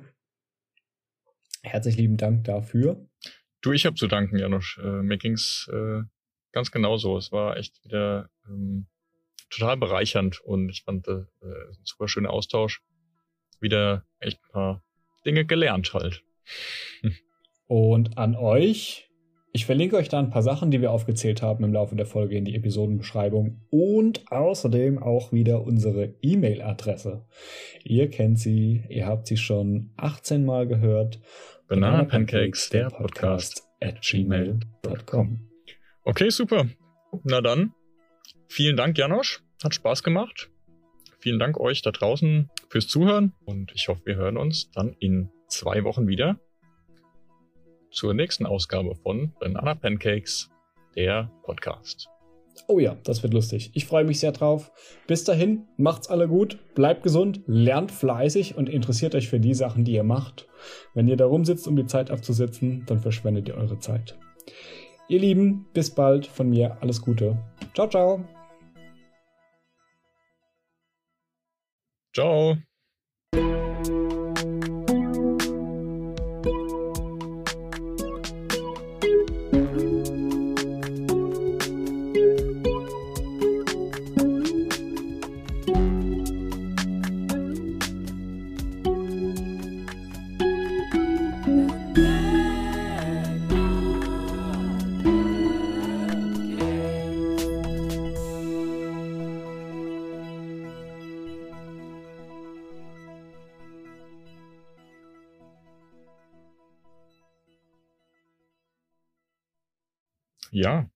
Willkommen zurück. Das war ja sehr interessant, oder?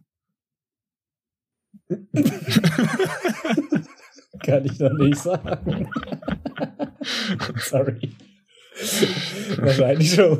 Wahrscheinlich schon, eben. Wahrscheinlich schon. Sorry, lass mal einsteigen.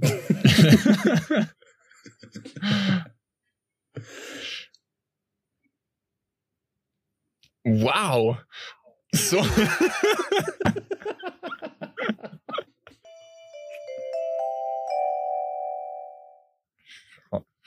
Ramelis, Ramelis Bücherrat. Ramelis Bücherrat, wahrscheinlich ist es so. Ramelis Bücherrat. Das sieht so witzig aus. Muss ich mal angucken hier, dieses. Das ist so einfach liest.